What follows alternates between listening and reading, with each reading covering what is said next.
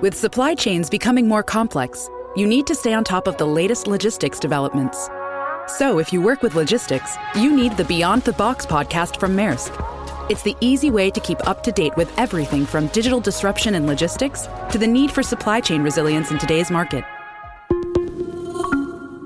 Find out more and keep ahead of the game with the Beyond the Box podcast on logistics insights at maersk.com/insights. This episode is brought to you by Shopify. Whether you're selling a little or a lot, Shopify helps you do your thing, however you cha-ching. From the launch your online shop stage all the way to the we just hit a million orders stage. No matter what stage you're in, Shopify's there to help you grow. Sign up for a $1 per month trial period at shopify.com slash special offer, all lowercase. That's shopify.com slash special offer. ¿Es porque sí el bigote, las gafas y el traje? ¿Tú en tu día a día no eras un traje? ¿O sí? Confirmamos. ¿Confirmamos de que sí? Habla un poco de eso. Para mí el traje y la corbata es ser un servidor de la audiencia. A veces estamos en los hoteles dando formaciones y en el desayuno llega una, se me acerca y me dice, oye, perdona, ¿los huevos dónde están? Tengo trajefilia. Trajefilia. ¿Tiene nombre? Me lo he inventado. Vale, o sea, vale. acabo de inventar la trajefilia. Cuando tenía 18 años recuerdo estar en la universidad y era tan tímido que no era capaz de hablar prácticamente con nadie. ¿Qué hacía? Oye, buscaba eventos de emprendimiento por las tardes y me iba solo. Mi objetivo, llevarme un número de teléfono. ¿Has formado alguna vez a un político? Uno, y ese fue el motivo por el cual dejé de formar a políticos. No somos conscientes de la cantidad de cosas feas que hay en la retaguardia y que se tapan con la palabra. El chocas. Me parece un gestor de la polémica y del drama excepcional y valdría para asesor del gobierno. ¿Cuál es el error más común de hablar en público? Damos por hecho que el público va a querer escucharnos a nosotros porque sí. Y no es así. Es querer entender que el resto te va a escuchar por lo que sea y no hacer el esfuerzo de milimetrar la conversación para el público. Por ejemplo, Hitler. ¿Cómo consigue convencer a tanta gente de hacer algo tan negativo? Lo que voy a decir es académico, no es lo que pienso. ¿Y por qué es malo? ¿Y para quién es malo? La oratoria ha hecho más daño que las balas. ¿Cómo estáis? Bienvenidos a un nuevo episodio de Tengo un Plan. Estamos otra vez ya por Zaragoza, estamos otra vez en España, eh, ya he venido de Japón. Y prepararos porque se vienen unas grandes entrevistas que hemos programado para las próximas semanas. Estamos súper agradecidos, tanto Juan como yo, por el apoyo que estamos recibiendo en todas las redes sociales. En Instagram estamos a punto de llegar a los 80.000 seguidores.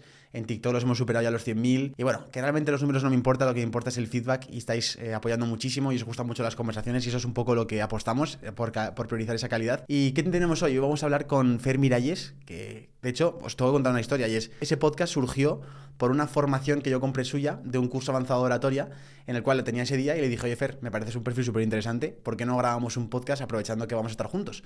Le pareció una buena idea y esa es la conversación que vais a ver a continuación. Así que bueno, vas a ver cómo el tío es un auténtico crack. Quiero que os fijéis además, aprovecho que lo digo aquí con la antelación, quiero que os fijéis cómo habla, no dice ninguna muletilla en todo el podcast, cómo se expresa, cómo juega con la taza de café. Yo estaba embobado cuando lo estaba haciendo porque se nota que es muy bueno en lo suyo y el curso yo lo hice, podéis ver clips por aquí. Una sentadilla, tengas idea de.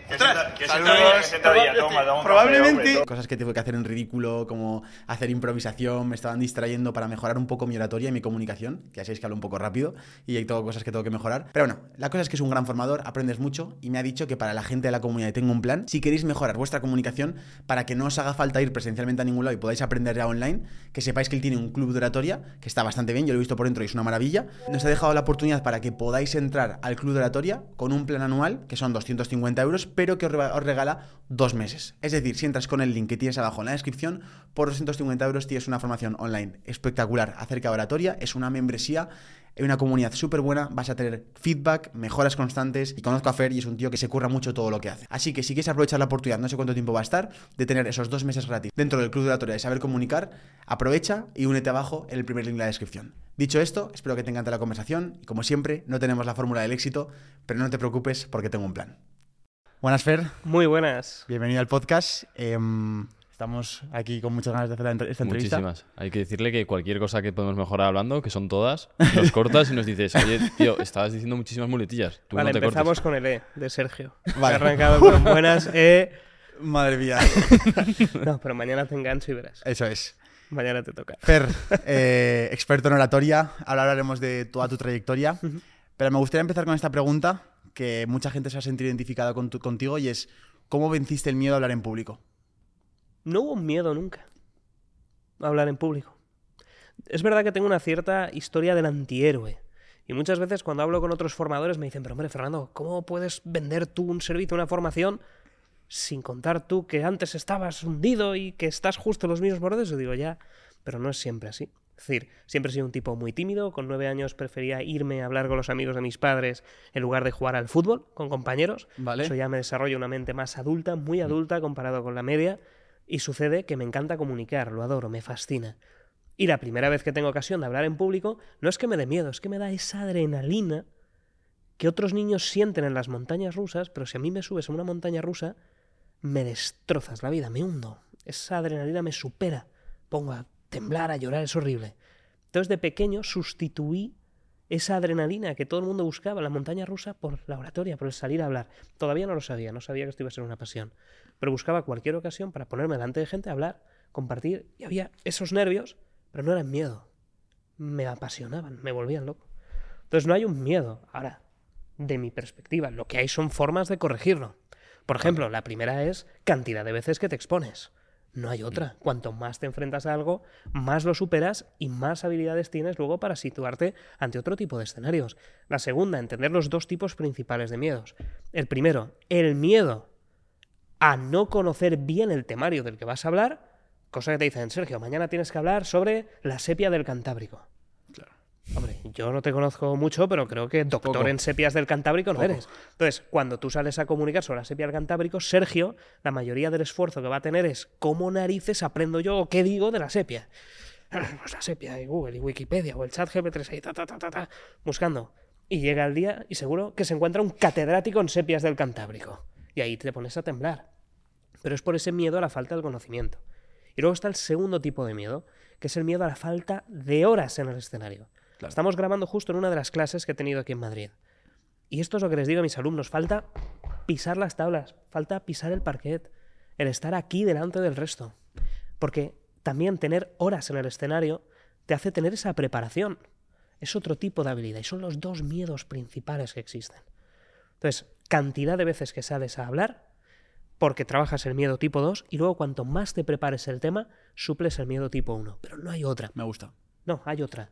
Y esta es, además, con evidencia científica. Utilizar gafas de realidad virtual, que sirven para el miedo tipo 2, donde no a veces tenemos siempre situaciones de escenario, pero con unas gafas de realidad virtual, como las Oculus, puedes crear un escenario y practicar. Entonces ves a personas, no es lo mismo, entreno con directivos en la oficina con este sistema, y entonces les pongo las gafas y ellos ven un escenario, un auditorio, y es verdad que no es lo mismo. Oye, pero hay cierta adrenalina. Y además comprobado desde 1998 tenemos evidencia con estudios que hizo Boeing del Departamento de Defensa de los Estados Unidos que hacía esto con sus militares. Y es lo único que desde entonces tiene evidencia de que Joder. rebaja los nervios. Ostras. Hostia, ¿es una habilidad, tú crees, con la que se nace o que se puede llegar a hacer? De todo, es como el fútbol. Al final es una habilidad. Hay gente que nace con cierto talento, que dices, "Oh, es que son los Messis de la oratoria, qué barbaridad, cómo comunican. Y luego están los Ronaldos, que tienen cierto talento, pero luego le han hecho una cantidad inmensa de trabajos y ética, disciplina excepcional. No soy muy futbolero, pero de algún modo veo a Messi más natural y a Ronaldo más trabajado. Entonces, tendrás a gente muy buena de forma natural, con poca técnica, tendrás a gente muy técnica con poca naturalidad porque lo intentan, pero en el fondo les falta esa parte natural, pero mucho mejor que ser antinatural y antitécnica. Y luego estamos los que, oye, pues por suerte hemos tenido ciertas habilidades, cierto carisma, por lo que sea, te digo, desde pequeño hablando, pero además le hemos metido una cantidad de horas que no tiene sentido. ¿Cómo era el Fernando de 15, 14, 16 años? ¿Era un Fernando extrovertido, introvertido? ¿Cómo era? ¿Cómo eran sus, sus planes de ocio, por ejemplo? Como el que es ahora. Libros. Soy un tipo muy introvertido, la gente le choca. Vale. Dice, no, habla en escenarios, no hay ningún problema. Soy súper introvertido. Si tú me ves fuera de contexto, por ejemplo, estoy cansado o estoy enfermo y no tengo la mentalidad de que alguien me puede parar por la calle a decirme algo, y me para, ¡boom! Se me pone la cara roja como una bombilla. Hostia. Es espectacular. Si me pillas fuera... Uh. Y puedo hablar contigo, no me voy a quedar sin palabras. Ahora, lo estoy pasando mal, soy muy tímido y es algo que la gente no entiende.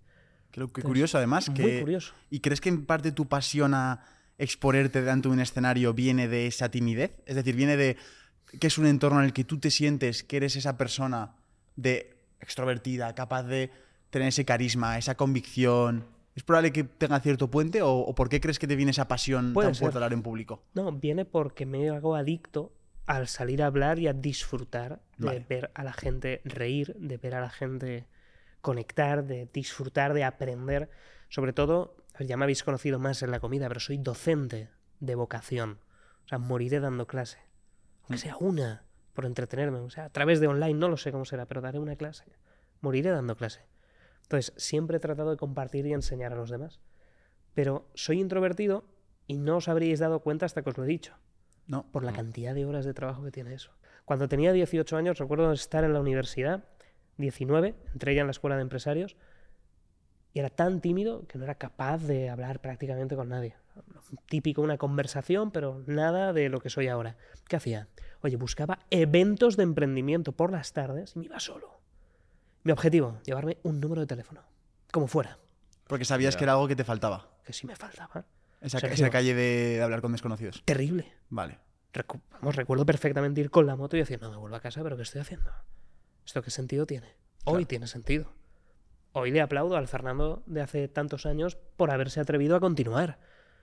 Pero ni de broma. Y además recuerdo ir a eventos de profesores que me veían, ¿qué haces tú aquí? Digo, no, pues aprovechar, conocerte un poco más en tu entorno, aprender. Ya me llevaba un número, luego otro, luego otro. Y ahora ya soy capaz de entrar a cualquier tipo de círculo, saludar sin ningún problema. Pero es que es todo práctica y cantidad de veces que hacer las cosas. ¿Cuál es el error más común de hablar en público? Hay varios, pero el más común, el más grave, es no apelar al interés de la audiencia. Es decir, damos por hecho que el público va a querer escucharnos a nosotros porque sí. Y no es así. Es decir, el público tiene sus propios intereses. Vosotros tenéis vuestros propios intereses. Tengo los míos, pero yo puedo ir a convenceros desde mi perspectiva. Y chico, no lo voy a lograr. Porque vosotros tenéis vuestra propia mentalidad, vuestras propias experiencias y vuestros propios objetivos. Sumado a, vivimos a la generación, uno, más polarizada de la historia, y dos, que las redes sociales, a través del sesgo de confirmación, nos dicen, Sergio, a ti te enseño esto, Juan, a ti te enseño esto, y Fernando, a ti te enseño esto, cosas diferentes. Y vemos la vida a través del mismo medio de manera diferente y personalizada, para seguir retroalimentándonos. Entonces, ¿cómo te voy a comentar a ti lo mismo que a Juan? Totalmente. ¿Cómo a Juan le voy a hacer lo mismo que a Sergio? Claro. ¿Cómo simplemente me atrevo a pensar que vosotros habéis venido a escucharme a mí desde mi perspectiva? Claro. No, hombre, no. Entonces el mayor error es querer entender que el resto te va a escuchar por lo que sea y no hacer el esfuerzo de milimetrar la conversación para el público. Exactamente. Luego hablaremos más acerca de, por ejemplo, qué haces cuando hay, en vez de 20 personas que los puedes conocer más, cuando hay mil, por ejemplo, que también me parece curioso. Pero a mí esto me recuerda, Juan, a cuando hablamos tú y yo de que vivimos en burbujas y que, que nos pasa muchas veces, eh, Fer, no sé si te pasará, como estás siempre hablando de, por ejemplo, en mi caso, de redes sociales, de marca personal, de creación de contenido. Tengo la sensación de que todo el mundo les interesa eso y todo el mundo quiere escucharme y todo el mundo está metido en el mundillo y sabe de quién y sabe de este creador y sabe del otro. Cuando realmente sales fuera de la burbuja, sales fuera de esa, de esa burbuja que te has construido, de la gente que sigues y te sigue en Instagram y dices, vale, vale, un momento, que tengo aquí a mi amigo del barrio que no sabe ni lo que es eh, TikTok o que no sabe ni lo que es hacer una publicación. Entonces es cuando entras un poco en esa dinámica. Y yo personalmente, lo que dices del interés, eh, yo lo vivo personalmente todas las semanas cuando hago un vídeo en YouTube. Que es, me encantaría poder hablar, que en parte por eso nace el podcast y me encanta, me encantaría hablar de muchos temas largo y tendido, pero ¿qué pasa? Que hay un algoritmo ahí que me está frenando. Hay una retención de audiencia. Hay un. que es una forma matemática que tiene YouTube de decirme que una persona está perdiendo el la atención conmigo. Se va, se desconecta va a otra cosa, a otra aplicación, a una notificación, lo que sea. Me parece muy curioso. Una de las cosas que más estoy disfrutando en mi día a día, estos días que he vuelto desde Japón, es tomarme mi café por la mañana y ver cuál ha sido la píldora del día anterior que han subido en el email diario de Emprende al Día. Ya sabéis que no trabajamos con cualquier marca y que uno de nuestros sponsors es Emprende al Día de Emprende Aprendiendo y es básicamente su sección del correo electrónico en la cual todos los días te mandan en tu correo un email lleno de contenido súper interesante. Por ejemplo, vamos a ver, vamos a ver, por ejemplo, qué han subido hoy. En este caso, la píldora de hoy ha sido acerca del fracaso de Google. Google deja de vender uno de sus productos más virales, te explica el por qué. Luego te hace una sección de noticias express, te cuenta acerca de, por ejemplo, que las pensiones son insostenibles, te con una opinión, por ejemplo, de economista de Juan, Juan Ramón Rayo. En definitiva, tiene contenido muy variado acerca del mundo de la empresa, el mundo del emprendimiento, del marketing, curiosidades y cosas que a mí, por ejemplo, me dan muy buenas ideas por la mañana a la hora de saber qué puedo hacer próximamente para grabar, por ejemplo, contenido, para pensar, por ejemplo, cosas que puedo hacer de cara a mi empresa. Sí que, por ejemplo, aquí emprendedores os va a dar ideas muy buenas y vais a aprender al final de cómo lo hacen las mejores empresas. En definitiva, busca tu momento del día, busca tu rutina, como por ejemplo para mí es el café por la mañana y ver ese email diario con un poco de sol o lo que sea. Y joder, encima es gratuito, es súper sencillo, te metes al link de la descripción donde pone Emprende al Día, entras, metes tu correo y ya estás dentro. Ya empiezas a recibir las píldoras diarias conmigo y miles de emprendedores más. Y por cierto, que sepáis que dentro de poco vais a verme a mí en las píldoras. Así que si no te quieres perder esos correos, porque además lo estoy preparando ya en el ordenador y están quedando brutal, así que muy atento, porque bueno, espero que me apoyéis mi contenido y espero que me apoyéis cuando yo salga en esas píldoras. Un abrazo chicos y continuemos con el episodio. Sí, y yo de hecho quería preguntar, eh, ¿tú tienes algún truco para mejorar la retención, en nuestro caso audiencia, y cuando tú des una, una ponencia de atención, la retención de, de que te escuchen? ¿Las historias o, o qué truco tienes tú? Superpoder eso. Es la ecuación con la que trabajamos todos los días. Claro. Nosotros, miro a Jesús porque tengo a Jesús aquí, que es de mi equipo, hemos estado peleando y hay valles. Nosotros trabajamos mucho con vídeo corto y eso es lo que podemos hablar. Pero lo que más suele funcionarnos, hablo a modo general, porque luego esto es una ecuación que nunca se resuelve del mismo modo, es todo aquello que polariza, todo aquello que llama tanto la atención que te choca. Al principio era ver un tío con traje y bigote hablándote de comunicación. Choca. Luego ya te acostumbras porque ves 80.000 vídeos míos a lo largo del año. Vale. Pero los que más están funcionando son aquellos que polarizan, que generan un contraste, que te hablan de las cosas negativas que puedes hacer, no de las buenas. El ser humano somos más propensos a unirnos a la parte negativa. El, no hagas esto, Sergio. ¿El qué? Ostras, ¿qué tengo que cambiar? No, no, haz esto y mejora. Mejorar tu tía. Yo ya me quedo. No, pero no hagas esto porque si no... Ah, la parte negativa, como sabéis, es siete veces más potente que la parte positiva. Por eso las noticias hablan de tragedias y no hablan de cosas. Exactamente. Total. Hombre, tú imagínate. Abuelita le da un beso a su nieta antes de entrar al colegio. El pueblo no lo ve. Pueblo necesita drama. Claro. Una situación compleja. Pero eso es un poco jugar con la polarización, entender que le vas a caer mal por estadística a la gente. Es así, por mucho que quieras. Entonces, sabiéndolo, disfruta. Sé tú mismo, porque te van a criticar igual, Qué bueno. siendo políticamente correcto o políticamente incorrecto. A mí me gustaba ser muy políticamente correcto. Soy buena persona y no me gusta llevarme mal con nadie. Pero al 80 hijo puta que me llegó de comentario, muérete, asqueroso, claro, llevo bigote, fascista, no sé qué, de vos, no sé cuánto, por ir con traje, te critican de todo. Hablo, por ejemplo, cuando analizo un político, es de derechas o de izquierdas, da igual. Pero me ha pasado a analizar a un presidente, el de México, y decir una cosa buena de él y una mala, en dos vídeos distintos, subidos a la vez.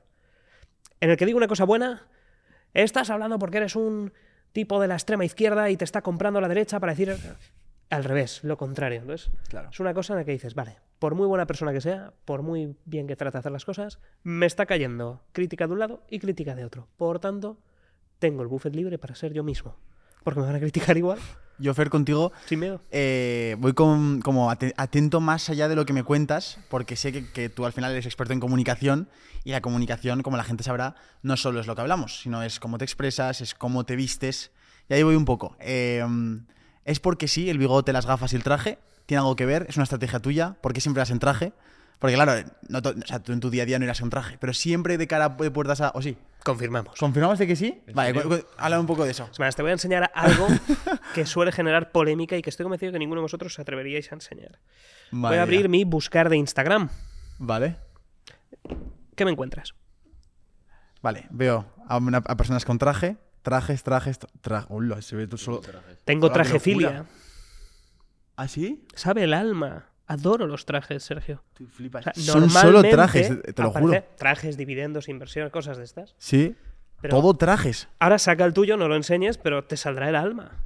El buscar de Instagram te enseña tu alma. Y mi gente dice, no, te lo pones para... Me fascina. Me vuelve loco. Es una forma de saber en qué prestas más atención, porque Sí. Instagram te lo dice realmente. Te lo dice directamente. Pues, Así que todo el mundo en sus casas que busque, la- que le dé simplemente al Explora de Instagram. Ejemplo, Ahora- ahora personas que tengan pareja. Echado un vistazo al buscar de Instagram de vuestra pareja. ¡Ay, ay, ay! Se Vaya. complica la situación. Pues sí, o sea, trajefilia. Tiene nombre.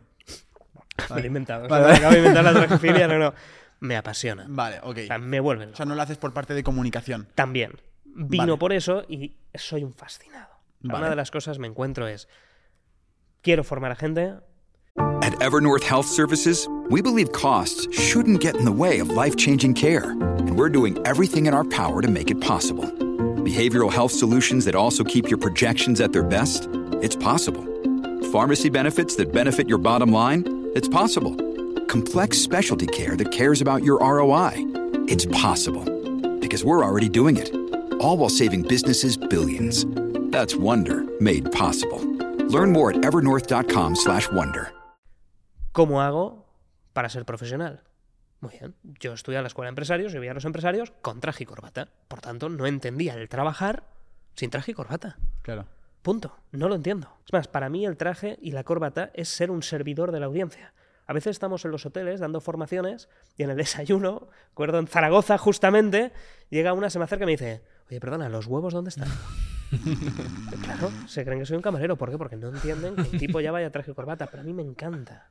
Vale. Porque cuando yo trabajo soy un servidor de mis alumnos. Me desvivo para que aprendan. Es mi uniforme. Y luego hay varias cuestiones. Lo primero, una cosa llamada la enclosed cognition, Vale. que es la percepción que tú mismo tienes respecto a la vestimenta. Vale. Os hago una reflexión. ¿El hábito hace al monje? El hábito hacia el monje. El refranero dice, el hábito no hace al monje. Pero os pregunto, ¿el hábito hace al monje? Yo creo que sí. El hábito es en la ropa, ¿verdad? La ropa. Sí. Sí. Por la autoimagen que tienes. Te generas un autoconcepto de ti mismo que eres un monje. Ajá. Sí. Si tú tienes un. Si vas vestido como un pordiosero, si tú no te cuidas la barba, si tú estás con un pelo de vagabundo, la autoimagen que tienes de ti mismo es de ser un vagabundo, aunque tú no lo seas. ¿Pero no eres la misma persona? Sí, pero es curioso porque tu cabeza te lanza esa, esa señal de alerta, alerta, alerta. El tipo Ahí de está. persona que ves así, vale, qué bueno. Además es así, además son todo papers que os a pasar. Es curioso cómo cogen a un grupo de médicos, profesionales excepcionales, dicen, ejecutad vuestro trabajo. Ya están ejecutando su día. Y hay gente midiendo la productividad de determinada manera según el estudio. Al día siguiente, haced vuestro trabajo, pero con pantalón corto y camiseta. El mismo médico, el mismo profesional, claro, en esta sociedad 2030 que vivimos es, no, hombre, no. Un médico no hace falta que vaya en su bata, tiene que ser estupendo. Todo fantástico, es- eres la misma persona. Ve como quieras, como si quieres ir desnudo, todo, todo. Hala. Muy bien, el médico va con pantalón corto, campo y playa. Rendimiento, menos 20% respecto al día anterior. está demostrado. Demostrado. Wow. ¡Ostras! Pero espera, que aún viene más. Tercer día, cogen al mismo médico, el mismo, fantástico, estupendo. Cogen la bata del primer día, del primer día, y le dicen, doctor, esto es una bata de pintor. De Vale. pintor. Es la misma bata, el mismo textil, lo mismo, la misma. De pintor. Menos 30%. La misma pieza de tela. Entonces, un chaval que se ha criado en un colegio con uniforme ha, ha crecido distinto en torno que una persona que se ha criado con un. con- por ejemplo, yo he criado con uniforme y Juan no. Eso es. Yo nací en, un- en- o sea, yo he estado en mi colegio siempre llevaba uniforme hasta primero de bachillerato y Juan, por ejemplo, no. Entonces, ¿tú crees que eso afecta en la. Entiendo que sí. Claro. No sé hasta qué punto. Yo te hablo, por ejemplo, si eres un abogado, vas a ejecutar mejor tu trabajo según estos papers cuando vas vestido de abogado. ¿Y cómo suele ir un abogado? Traje y corbata. Como Harvey Specter. Claro, ¿cómo suele, cómo suele ir un inversor de fondos de Wall Street? Con, Con traje, con traje y corbata. corbata. ¿Y cómo se visten los que te venden el cursito de internet que se enseñan a ser rico y se han hecho ricos vendiendo cursitos de ser rico? corta. Camiseta manga corta, una sudaderita, un tranquilo, low life, estrés cero, surfer. Sí, de ese tema, eh, el otro día justo hablábamos, Sergio y yo, de las marcas de, de mucho lujo, la imagen que te dan en el cerebro de, por ejemplo, ver una camiseta pues, de una marca como puede ser Givenchy o Burberry. También ellos están cubriendo una forma de, para verse mejor, ¿no? Están, están Ahí cubriendo. No conozco yo Claro, las ¿qué pasa? marcas de lujo, no soy consumidor de ellas. Claro, ¿qué pasa? Que hay muchas veces que, que, te- que algunas heridas que tenemos nosotros las intentamos tapar con parches de fuera. Ah. Como por ejemplo, que se lo comentaba Juan, yo he visto un patrón de gente que se siente menos, se compra el coche grande. El todoterreno, por ejemplo, ¿vale? O gente que se siente muy escasa necesita cuanto antes una camiseta que le apruebe socialmente porque ya tengo la marquita. Entonces, a priori con esto parece como un poco que, oye, que, mm, que ves a un tío con una marca Gucci Hmm. y ya lo tienes que tachar. Y eso es una cosa, por ejemplo, que yo hablo con Juan y es algo que a mí me- pasa, que es que yo ya enseguida prejuzgo. Y eso es, eso es importante también, que no, no debemos prejuzgar. Entonces, mi pregunta que quiero hacerte, Fer, aquí ahora mismo es, tú en tu caso, que llevas bigote. ¿piensas que el bigote te hace perder credibilidad, te hace ganar, te hace eh, aumentar un poco esa- esa- ese info- informalismo? Que genera, pues cierto, al final asocias el bigote a que a una persona que se pone un bigote postizo, lo típico de las fotos, tal, que da cierto humor incluso, porque el, el bigote tiene algún tipo de motivo a nivel comunicativo, una persona convence más por ir afeitado, por ir con barba, ¿cómo afecta esa parte del vello facial en la, en la comunicación de una persona? Te explico los motivos. Primero, me hace mayor, ¿Y te interesa? me interesa. Sí, Vale. di la edad que tienes. ¿Cuántos me echas? No la digo en podcast ni nada. Vale. Ah. Se queda en secreto porque me encanta jugar con el cuántos me echas. Pues eso. Pues vamos a, día vamos a verlo por los comentarios. ¿Cuántos me echáis? ¿Cuántos me echáis? No, no lo digo públicamente porque siempre eh, me encanta. Es una de las cosas que cuando me para la gente por la calle. ¿Cuántos años tienes? Me gusta mucho de generar esa expectativa.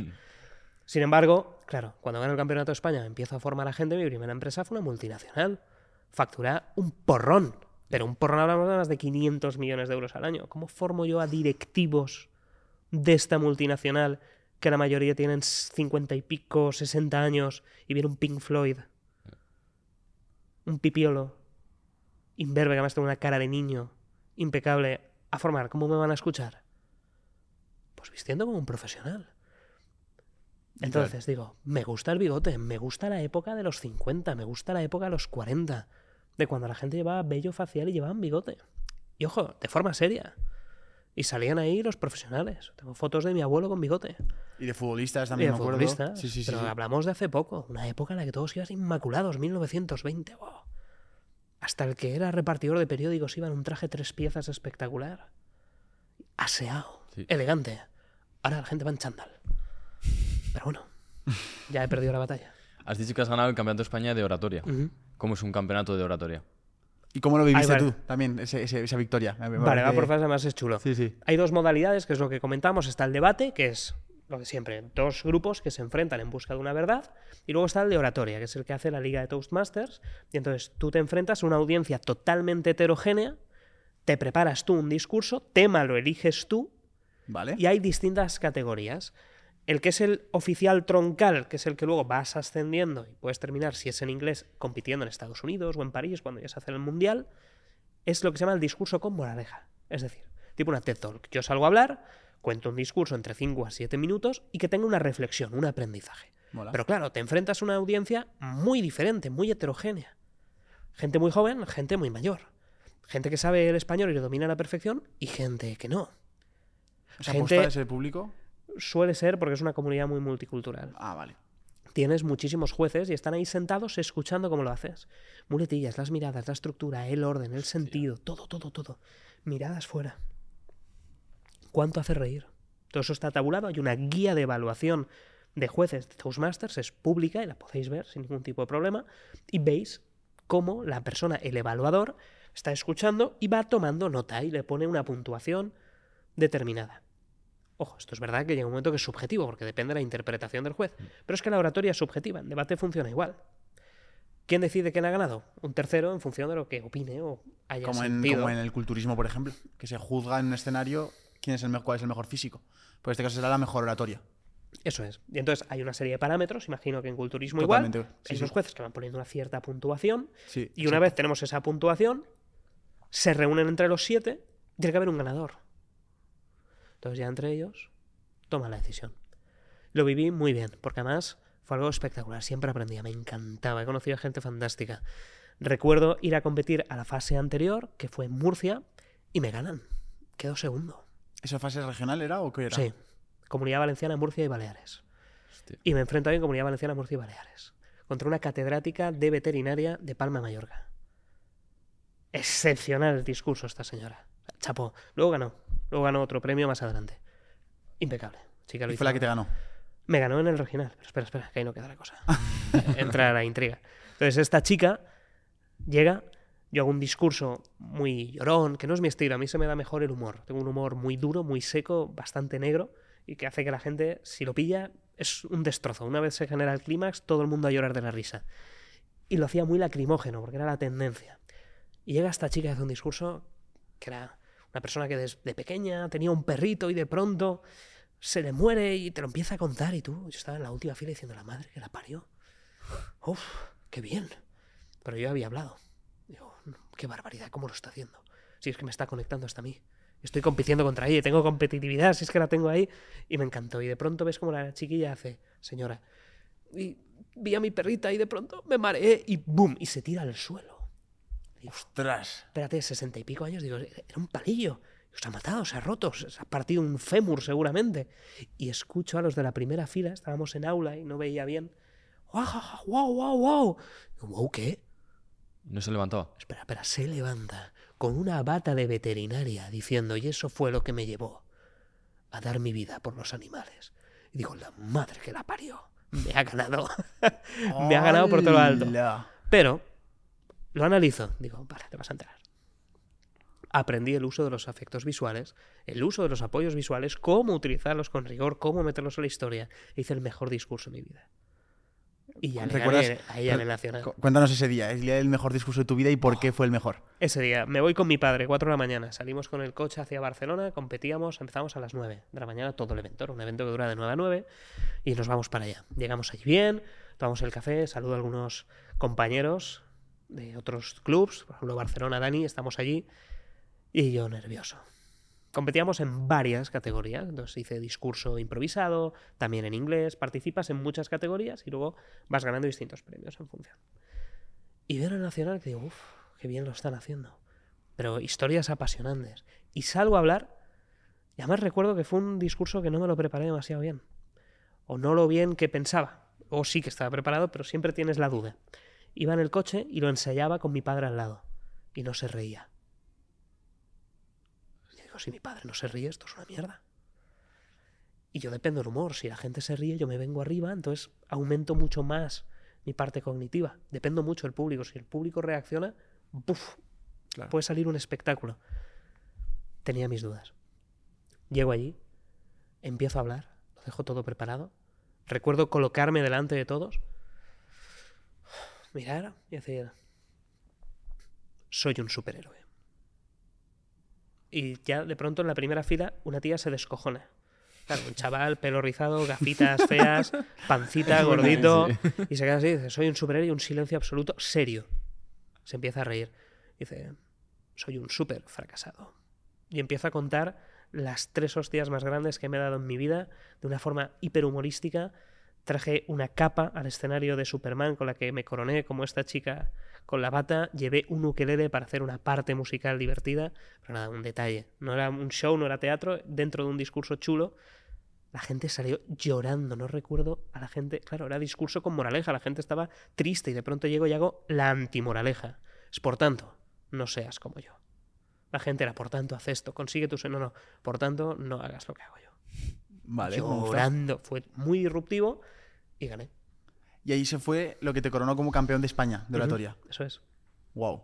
Cuando tú ganas el campeonato de oratoria, eh, claro, es que tampoco te puedo preguntar la edad, eh, pero eras básicamente muy joven, muy, muy joven. Sí, sí, sí. Era de los más jóvenes allí.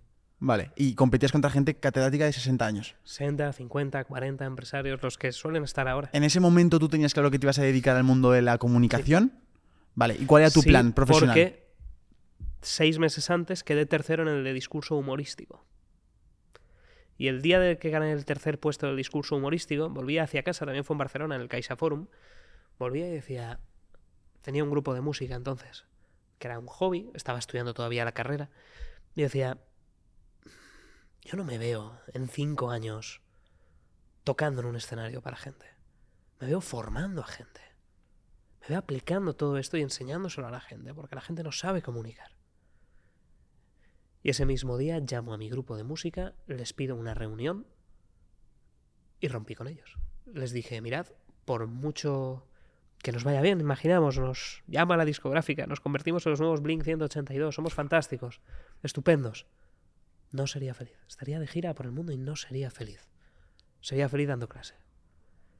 Mi grupo son gente fantástica, quedo con ellos con frecuencia, tíos estupendos, me dijeron, te entendemos, es una lástima, lloramos, aquel día lloramos, se cerró un proyecto muy empresarial como era aquel grupo y desde ese día cada pensamiento que pasaba por mi cabeza iba dedicado a esa carrera profesional. ¿Se puede llegar a vivir de las competiciones de oratoria? No, Eh, ¿Tiene algún premio económico? no tiene premio económico. Todo por reputación. De hecho, es la propia que tú quieras desarrollar. Es decir, tú tienes esa reputación, te dan el certificado, te dan el diploma, no hay premio económico. Ahora bien, con eso tú ya sabes lo que vales. Has ganado un premio. Ya haya una entidad que reconoce cierta habilidad, pero no hay una remuneración. Eso sí, no puedes vivir. De hecho, te cuesta dinero. Claro, tienes que pagar la Claro. inscripción. Se paga el evento, es una organización que es parte altruista. Vale. Formas ejecutivos, gente que se dedica a vender. ¿Cuál es el, el- el error más típico que cometen a la hora de no conseguir persuadir para la venta? ¿Y qué consejos tienes tú de cara a esos emprendedores que nos están viendo para mejorar su parte de persuasión o su parte de venta? Son dos modelos, lo que acabas de comentar. Vale. que parecen muy mezclados. Sí, lo de la persuasión Sin parece- embargo, no, no, no. Una cosa es un ejecutivo, te hablo de directivos IBEX. Ah, vale, vale, entiendo. Eso es un perfil. Y otra cosa es un emprendedor. Nada que ver. Ok. El directivo IBEX es un empleado con un puesto en jerarquía política empresarial y un emprendedor es un buscavidas, como nosotros.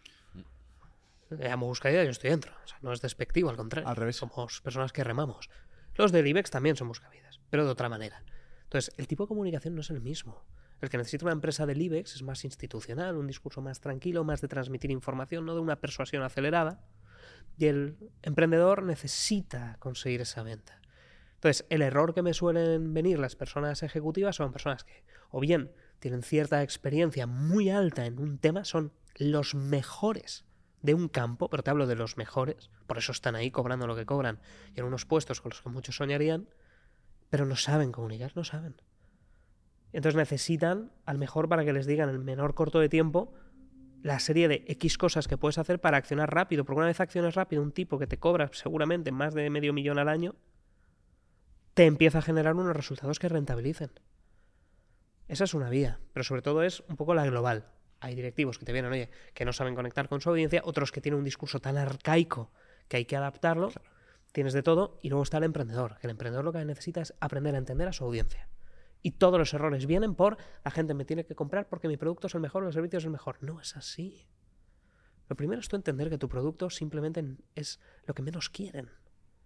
Lo que quieren es que les ataques a ellos, a sus intereses egoístas y particulares, y da igual el producto ABC. Lo que necesitan es solucionar eso. El producto es lo de menos. Les da igual. Pero la gente no llega al punto de entender eso. Cuesta. Bueno. Por ejemplo, dedicamos gran parte de esta jornada a hablar desde la perspectiva de la audiencia. Hemos tardado dos horas y media hoy. La mitad de la formación en conseguir que las personas que han venido aquí aprendieran a hablar no desde el yo. Ah, es que yo creo, ah, es que en mi caso, ah, es que... ta-". Mirad, yo no hablo desde el yo. Salvo cuando me preguntáis directamente Claro, algo de mi experiencia. Es esto os va a ayudar, esto permite, esto les permite a la audiencia. No digo esto me ha permitido, ah, no, no, no, siempre lo llevo a cómo ellos pueden conectar. Y hemos tardado dos horas y media. ¿Por qué? Porque hay ejercicios para hacerlo, no es fácil. No es escuchando este podcast ahora conmigo, decir, no, ahora voy a hablar desde la perspectiva de la audiencia, ¿no? Es fácil decirlo, muy difícil de aplicar, y la gran ventaja es que tengo la metodología para que se pueda hacer.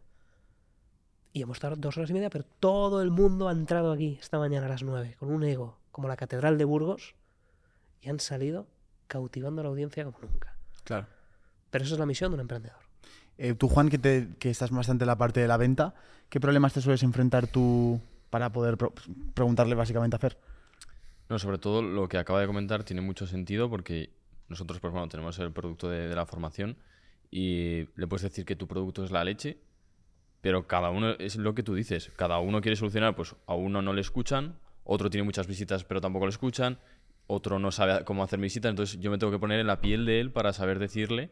Bueno, a ver, que igual estoy cagando, que te estoy aquí diciendo algo. pero- Entonces me tengo que poner en la piel de él para decirle que ese problema lo va a solucionar con nosotros y si no lo va a solucionar, pues no se le puede hacer nada.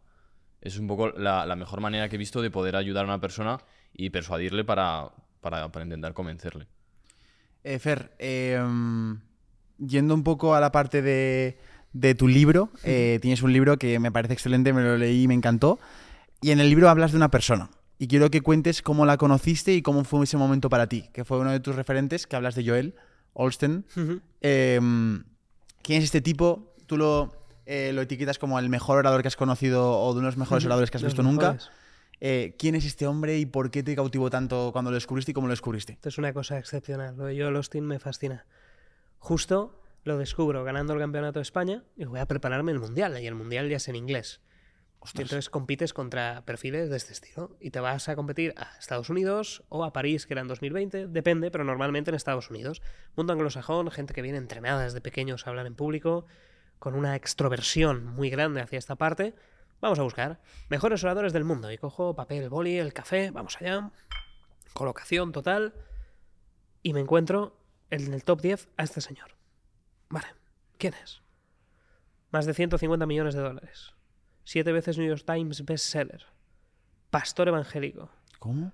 50.000 personas en su iglesia todos los domingos con lista de espera. ¿Qué dices? No, pero es que está en YouTube. O sea, el sermón es- de la iglesia lo ven 50.000. O sea, que necesita un un- estadio de fútbol. Ese no es un sermón, es una conferencia Kenny Víctor Coopers. Tú te pones a escuchar, por supuesto es una misa, no hay que olvidar que es una misa, pero tiene una serie de toques de conexión, igual que aquí en España Itiel Arroyo es un comunicador muy bueno dentro de la iglesia evangélica, que es que te cuentan unas cosas es que son conexiones reales con la gente. No es la carta a los corintios, sin entrar en temas religiosos, es habla de un modo que es muy directo, atacando a la humanidad real con historias espectaculares. Y conecta muchísimo y luego te mete la moraleja de la palabra del Señor ahí. Y lo podéis ver totalmente gratis. Tiene todo en Instagram. Es Instagramer, youtuber, tiktoker, streamer. Yo lo seguí en Instagram después de leer el libro Claro. y lo que vi no fue tiene muchos... OnlyFans de momento. no se sabe, pero quién, Yo lo que sabe, vi, quién yo lo sabe. que vi era un entorno muy tipo evento empresario, de con pantallas, no sé. Y digo, ¿esto es una misa o...? Tuvo que comprar el estadio baloncesto de tu ciudad. Tú imagínate el párroco de tu pueblo. Que consigue dormir a la abuela de la primera fila con tortícolis ya. En el banco está así la señora. ¿Por qué? Porque no le han enseñado a comunicar y se cree que van a escucharle porque sí, que sí, pero hay formas de comunicar. Claro. Y llegas tú y te encuentras un estadio con cámaras Spider cayendo, tres pantallas. Ya le gustaría, por ejemplo, a Tony Robbins estar ahí a gusto. Claro, es un super estadio como habla Tony Robbins. Pues este señor. Una ¿Y cosa co- ¿de dónde, dónde gana dinero? Si es un pastor.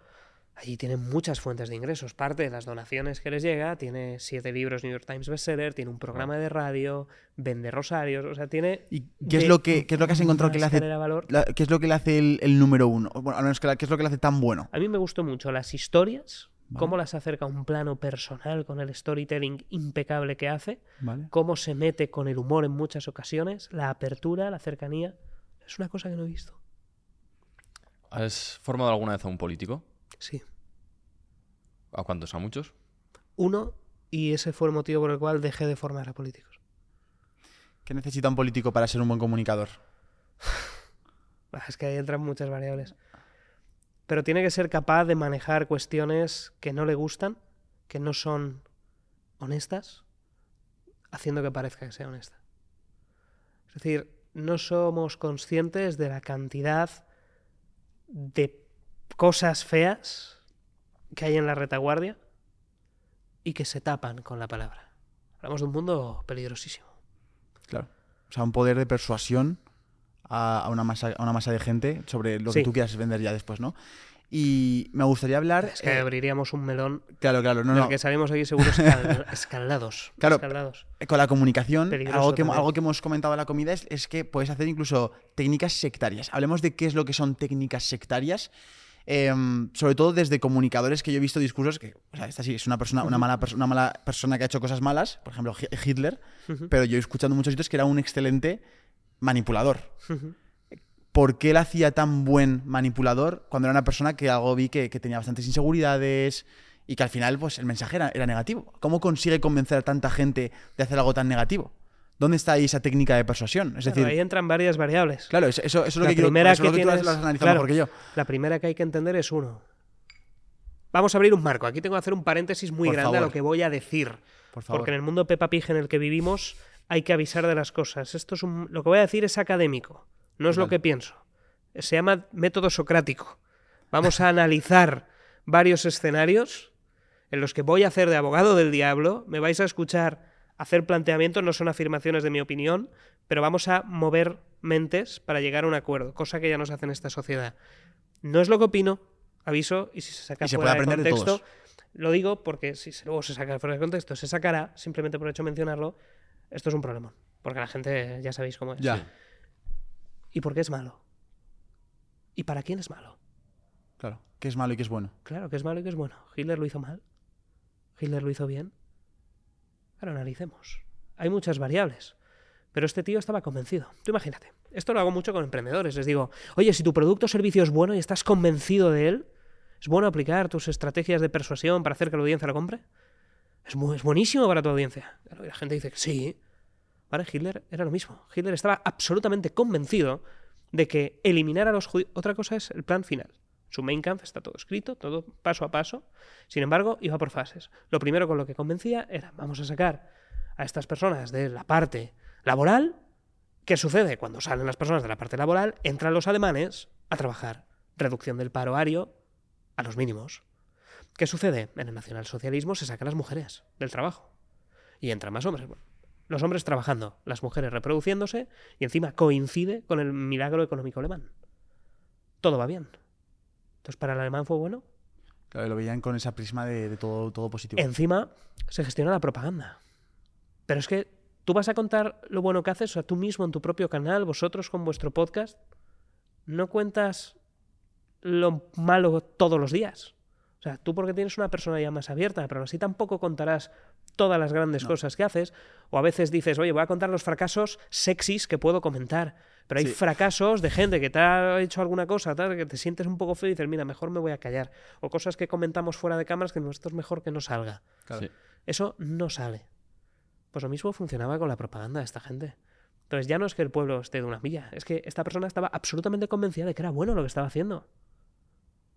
Claro. Entonces yo siempre digo que la oratoria ha hecho más daño que las balas, porque las guerras se libran en despachos. Entonces, lo que hay que entender es, ¿y quién define si eso es bueno? ¿Y si hubiera ganado? ¿Y si Hitler hubiese ganado la guerra? ¿Y si la situación real fuera diferente? Habría sido el salvador de la humanidad. Vamos a hacer ese ejercicio, ejercicio, aviso, De, ejercicio. de- de empatía, de Claro, ponerte no, no, de- vamos a analizar qué Total. sucede porque para poder aprender vamos a tratar de, oye, identificar y qué habría sucedido. La historia la escriben los vencedores. Durante todos estos tiempos estaban los Austrias en España, luego los Borbones, ay, y luego tuvimos las guerras carlistas. Y hubo una separación entre dos bandos de monarquía. Y durante cierta parte del principio del siglo XX todavía existían las partes de los carlistas. ¿Hoy qué es eso? La historia la escriben los ganadores, los Borbones. Es decir, como decía Protágoras, la verdad la definen los hombres. Es la interpretación que tienen los hombres. Aviso, es un pensamiento de un filósofo sofista que era Protágoras. A partir de ahí, que cada quien encuentre su opinión. No hay nada escrito. Esto es todo interpretación. Sin embargo, esos temas de manipulación son unos, temas sectarios entrarían otros, como el alejar a la familia, el decirte, no, somos únicos, el tratar de, oye, vente a este evento o vente a esta formación porque el mundo te odia, mucha polarización, mucha generación de enemigo en común, pero es que hay veces que es cuando ya te pasas que el enemigo común es tu familia, te señala y te dicen que no te van a apoyar y te empiezan a aislar. Entonces ahí ya empiezan temas complicados. Claro.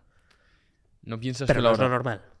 Aviso, no es lo normal. No, no, pero se puede, lo que tú dices, me encanta el exponer situaciones porque aprendemos de todas.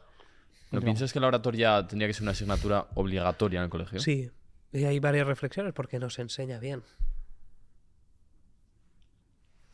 Porque se enseña la oratoria como la aprendiste tú, con el debate, oye, pues las estructuras sencillas, abrir, hablar un poco de debate, un poquito de encontrar la verdad. ¿Te han enseñado cómo funcionan las fases de la manipulación de masas? ¿Por qué España pasó de ser uno de los países más homófobos del mundo a un país número uno que apoya la homosexualidad? ¿40 años? ¿Cómo hasta hace muy poquito la homosexualidad estaba considerada en los libros de psicología como enfermedad mental? Y hoy no. ¿Qué ha pasado? Porque hay un cambio tan grande en una sociedad en menos de 100 años. ¿Y por qué? ¿Qué sucede? ¿Qué ha Claro. pasado? Buah, entraríamos en un melón largo que no daría para un podcast, para una formación entera. Tú la vivirás mañana. Vale, Es la formación entera de mañana. vale. Entonces, pero, o como por ejemplo se indultaron a los presos catalanes y nadie movió un dedo. Tardaron un mes en cambiar la percepción de la audiencia. Es decir, va más allá todo. No es tan sencillo como tocar tres varitas, está acompañado de una comunicación política estratégica, con una comunicación que aprovecha los medios. Y todo esto se deriva. Pero hay un maestro muy claro, hay uno muy bueno, Joseph Goebbels, el ministro de propaganda nazi. Un absoluto genio de la comunicación, estudiado en las mejores sí, universidades sí, de Estados Unidos, los leído, 11 sí, sí. principios de Goebbels. Excepcional. ¿Y era el que salía a hacer los discursos a la población? ¿O cómo, cómo- Sí, gran parte. Hablaba mucho.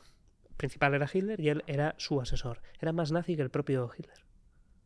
Lo O sea, creía el mensaje. Era el nazi. Goebbels estaba metido al 100%, no convencido. Y aplicaba estrategias de comunicación. Wow. No daría esto para un melón excepcional. parece, Y vamos, luego tener cuidado en redes, que muchos me han pedido, a veces, no diré la red social porque todos ya me cancelan de ahí directamente, pero hubo una en la que me pidieron, oye, ¿por qué no habla, analizas a Hitler? Venga, ya ves tú, qué problema. De hecho, es historia, es histórico, un discurso histórico que se encuentra libre en YouTube. Voy a analizar su comunicación, en este caso no verbal. Cuenta bloqueada una semana por delito de odio. Vale, o sea que es todo lo que, todo lo que ocurre de eso. Vale, Es estamos decir, preparados, porque es muy interesante el tema. Hay que estar preparados por una cosa. Hay cosas que la gente que gestiona las redes con ciertos pensamientos e ideologías no quieren que salga. Sí. No es porque en mi caso estuviera haciendo apología de. No, no, era, oye, mira, fijaos en cómo hace esta estrategia, ta, ta, ta.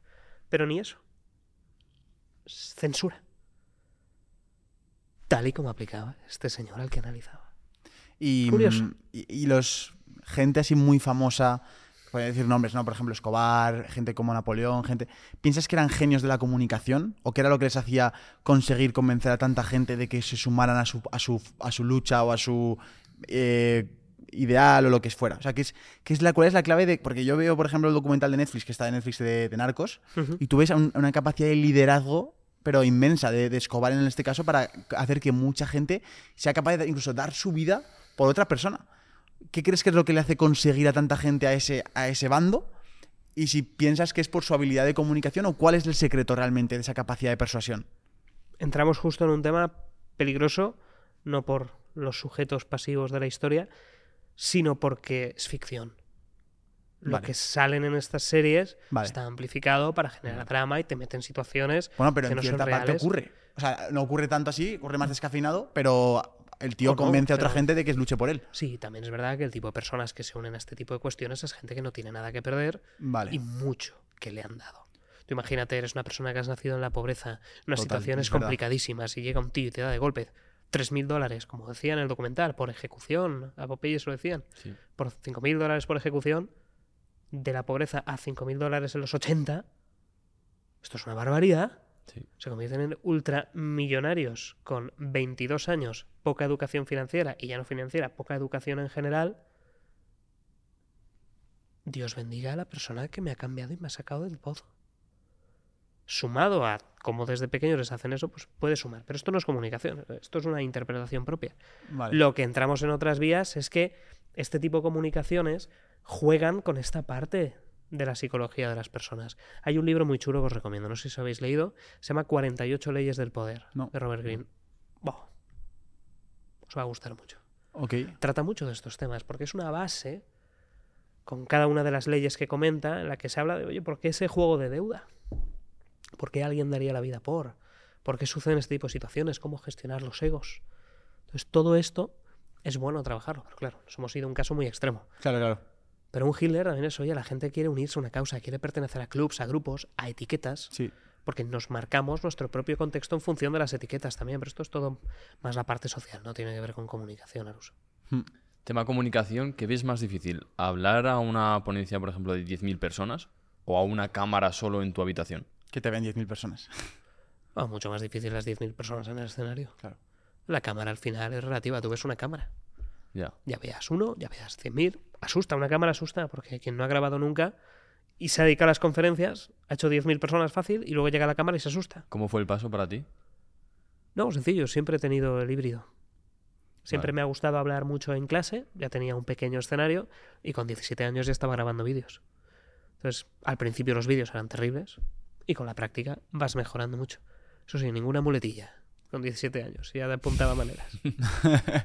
Eh, antes de, hablar de esa parte de 17 años, que yo creo que te marcó muchísimo quién es ahora, eh, ¿cuál ha sido el máximo número de personas y en qué contexto fue eh, que hablaste o que estuviste delante de un escenario? 20.000 personas, Paellas Live Festival de Alicante, tocando con un grupo de música. Con mi grupo, con este al que tuve que dejar. ¿Y, y es parecido la presión que tienes cuando tocas música? Porque siempre lo pienso, a mí me encanta Coldplay. Es mi grupo favorito, ¿vale?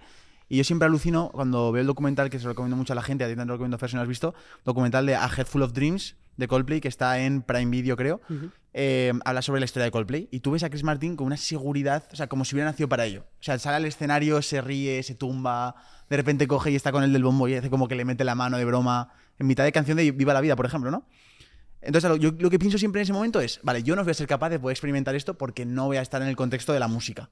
Pero cuando yo de echar, porque a mí me gusta mucho hablar en público, ¿no? Por, esa adrenalina que sientes. Em, ¿Algún día sentiré algo parecido a lo que puede sentir Chris Martin cuando, por ejemplo, yo estuve en Frankfurt y estábamos ahí 50.000 personas en un estadio? ¿Esa sensación que él tiene cantando es parecida a la de una persona cuando ha dado una charla ante 10.000 personas? Hay que entender un detalle. Sí no. Si tienes el ego más grande que la Catedral de Burgos, te sentirás como Chris Martin. Porque cuando van a ver a Chris Martin, van a ver a Chris Martin. Van a ver a escuchar a Chris Martin. Van a ver cada gesto que hace. Disfrutan de su mera presencia. Si tú eres un orador y van a verte solo por el hecho de que eres tú, da igual lo que digas, mm, está feo. ¿Por qué? ¿Qué veo yo? ¿Cuál es mi perspectiva actual? Luego puedo cambiar de opinión y haber aprendido. Pero en este caso la actual es la siguiente. Tú como orador, tú como comunicador, eres un servidor de la audiencia. Y la misión no es que vengan aquí y hagas cualquier gesto, te tires al escenario, entretengas. No, no, no. Tu misión es servir. Hacer que cada una de las personas que están ahí aprendan, se lleven algo, se entretengan en función de lo que estés comunicando. Si estás entreteniendo, tú vas ahí a entretener, vas a formar. Pero tú como orador estás ahí para hablar, no para cantar, para conseguir un objetivo. Ese es el propósito, el servir a los demás. Entonces la sensación es parecida, pero no es la misma. Cuando pasa un concierto, cuando estaba tocando con el grupo, nosotros sí que teníamos esa flexibilidad. Tocamos estilo Blink 182, Green Day, todo este género, muy cañero, muy energético, y salíamos pegando gritos arriba y abajo. Carrera continua, interacción con la gente, éramos un show en toda regla. Y salías de ahí diciendo, wow. Pero de algún modo no era nada en nosotros, sino era servir a la audiencia. Entonces, sí que es cierto que cambia la percepción. Es curioso, no sé cómo definirlo porque son sensaciones muy parecidas. Sin embargo, veo esta como. No sé, no tan. ¿Y al ¿Cómo número, máximo de personas a las que has hablado en una, en una oratoria? La tengo- no te sabría decir, pero unas 500, 600. O 1000, no lo sé. Un escenario grande, pero sí que cabrían mil personas. A nosotros nos sigue mucho chico y chica que quieren empezar en redes sociales. Entonces, yo que hago muchas llamadas con, con estas personas, el primer miedo es el hablar a la cámara. Si tuvieras que darle tres consejos a esa persona, O un consejo, el que sea. un consejo, ¿cuáles serían? Vale, lo primero graba. Aunque no lo publiques, grábate. Ay, me da miedo, pues, pues por eso, grábate, grábate solo, en la comodidad de tu cuarto. Incluso si quieres no le des a grabar. Pero mira la lente, habla. Acostúmbrate a no separar la mirada de la lente. Pero habla. Cuéntale tu vida. Estate un ratito mirándole sin ningún problema. Qué bueno. Empieza a ganar confianza, pero graba. Segundo, analiza lo que has grabado si es que lo has grabado. Ahí, rompes otro miedo, perdona que te interrumpa, Fer, Mm. que es el de verte a ti mismo en vídeo. Que ese es otro miedo que también a superar. ¡Ay, qué vergüenza! Sí. Pues fíjate lo que tienes que mejorar. Menos mal que te has visto. Lo estás haciendo como lo estás viendo. Y si te das vergüenza así, imagínate lo- la vergüenza que sienten los demás. Ponle acción. Entonces, hay que actuar. Vale. Has grabado en cámara. Te estás viendo y ves que tienes cosas que mejorar. Tercero, corrige. Aplícalo. Vuelve a grabar, pero aplicando la mejora. Y esto es un ciclo virtuoso. Una y otra vez. Pum, pum, pum. Sin parar. No hay más secretos. Abraza el camino la gente puede encontrar mi primer vídeo. Entra en el canal de música, busca por tiempos y vaya tela. Hablemos de ese canal. de Menudo música, Fer. cambio. Fer mi guitarra. Se llama el canal. Eso y, es. y yo conocía este canal porque tengo amigos que me han dicho. Les he enseñado vídeos tuyos desde la parte de, de experto en comunicación. Y de repente se quedan mirando y hacen, pero ese no es. Pues sí, un momento. Y entonces me enseñan el canal de YouTube. Y entonces dije, ostras, no había conocido este, este al lado de Fer. ¿Cómo ha cambiado? Dice, Qué ¿cómo ha brutal. cambiado? ¿Cómo ha cambiado? Pero bueno, hay algo que sé que mantiene en común, que ahora lo comentaremos, que es esa parte de la comunicación, que dentro del sector Sí. de la guitarra tú ves otros tutoriales y veas, veas tus vídeos de hablando a la cámara y hablas espectacular. Entonces, ¿cómo, es- ¿cómo te da por compartirte al mundo? ¿Cómo te da por empezar un canal hablando de guitarra? ¿Y ahí qué, qué, qué aprendizajes te llevaste de esa época? Buah, impagables. Aquellos aprendizajes fueron espectaculares. Por tanto, grabaos si queréis arrancar. Con 13 años me compra mi padre una guitarra. Me apunto a la extraescolar que teníamos en el colegio de guitarra con un amigo. Me compra una guitarra sencilla Y ahí estoy, sin tocar nada, un desastre, dolores de cabeza para toda la familia. Y me pongo a buscar en YouTube, YouTube de 2009, 2010, 2008, más o menos. No recuerdo la fecha, pero muy temprano. No estaban ni los youtubers, ni Willy Rex, ni Rubius, ni nada. Pongo a buscar tutoriales de las canciones que me gustaban. Y me sale un tipo californiano, Marty Schwartzier, que empieza a compartir sus tutoriales. Y yo, venga, pues cómo tocar. Creo que era American. No, Good Riddance de Green Day, Time of Your Life. Venga, muy bien. Play. Y allí voy, con 13 años. Y ahí sí pasaba mis tardes. Y todo, vamos cambiando. Oye, pues ya las sé tocar. Qué bien. Y me gustaba grabarme para ver cómo tocaba. Y me ponía a grabar, ponía mis caras, ¿no? Tocando así con carita de tío sexy de 13 años. Siguiente tutorial, lo aprendo y cuando veo que tengo cuatro cosas, con 15 años, en un primer canal todavía más incipiente, que luego borré, grabo mi primera clase. ¿Por qué? Porque de algún modo siempre he sido profesor. A mí lo que más me gusta es compartir con el mundo lo que sé. Y a pesar de que era un absoluto novato en ese área, me gustaba, la vivía, era una pasión. Digo, ¿por qué no enseñarlo a los demás? He aprendido con este señor americano, ¿por qué no hago lo mismo en el sector español? Por aportar mi granito de arena. Os hablo de un YouTube en el que el término youtuber no existía en absoluto. Eran los vídeos de gatos. Digo, vale, me grabo y lo comparto. Sweet Home Alabama, lo aprendo, lo toco, lo enseño. Pasan los años y ya hay un verano muy largo antes de la universidad que digo, voy a hacerlo de una manera más directa, voy a aprovechar el tiempo. Y entonces cogí las canciones que más me gustaban y una tras otra. Era muy unidimensional. Era Blink 182 y Green Day, punto. Solo escuchaba eso, en bucle. Qué guay. O sea, me sé todas. Si me las pones ahora, me las sé todas. Y una tras otra se empezaba a compartir. Pum, una, otra, otra, otra, otra, otra. Y encima veía por aquel entonces a Willy Rex, al Rubius, cómo empezaban a publicar con contenido. A la época de Destroyers, fíjate si hace años. Entonces empiezan a publicar y, oye, pues me gusta y además. Algunos tienen calendario de publicaciones. Voy a hacer lo mismo, voy a publicar yo también determinados días. Y me puse muy serio con los días. Y suscríbete para no perderte nada un martes y un jueves. Un miércoles y un viernes. Iba cambiando. Y la gente se iba apuntando. Y cada suscriptor era, oh, he ayudado a alguien más. Y recuerdo de mi padre, un día de septiembre, papá, tres meses después, que tengo 52 suscriptores. ¡Oh! Pero tú sabes que eso es una clase entera, papá. Pero, hombre, esto, bueno, es un hobby, ¿eh? Me decías, es un hobby tal, ¿no? Digo, que sí, que sí, pero qué chulo. Hay 52 personas que han aprendido algo. ¡Oh! El tío más feliz del mundo. Al año siguiente ya eran mil o cuatro mil. Digo, no daba crédito. Y empezaban a aumentar y era una cosa chulísima. ¿Y seguías publicando en esa época cuando Sí, va sí, creciendo? sí. Ah, vale, vale. ¿Tú sabías que ahí eras bueno con la oratoria? No. Se me daba bien. Se me daba bien hablar. Pero todavía no había empezado a profesionalizarme. ¿Qué, qué estudiaste en la universidad? Tres años de farmacia y lo dejé porque no me gustaba. Tenemos tradición familiar en la familia. No me gustaba.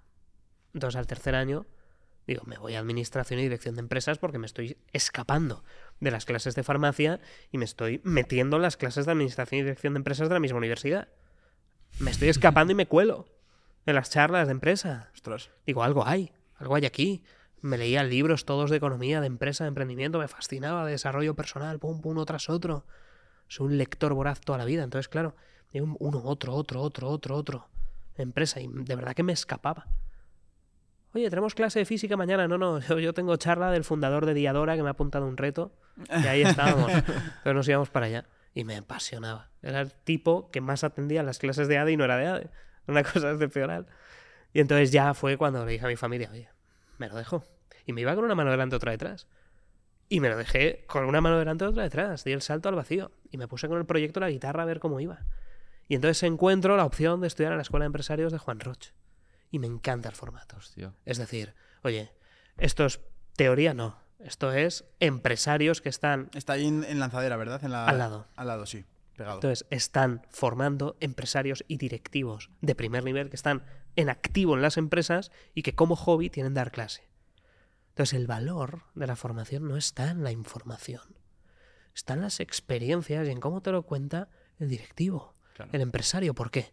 Porque de lo que me acuerdo hoy cuando estoy gestionando mi empresa no es de cómo hacer una cuenta de resultados, no es de cómo hacer un plan de marketing.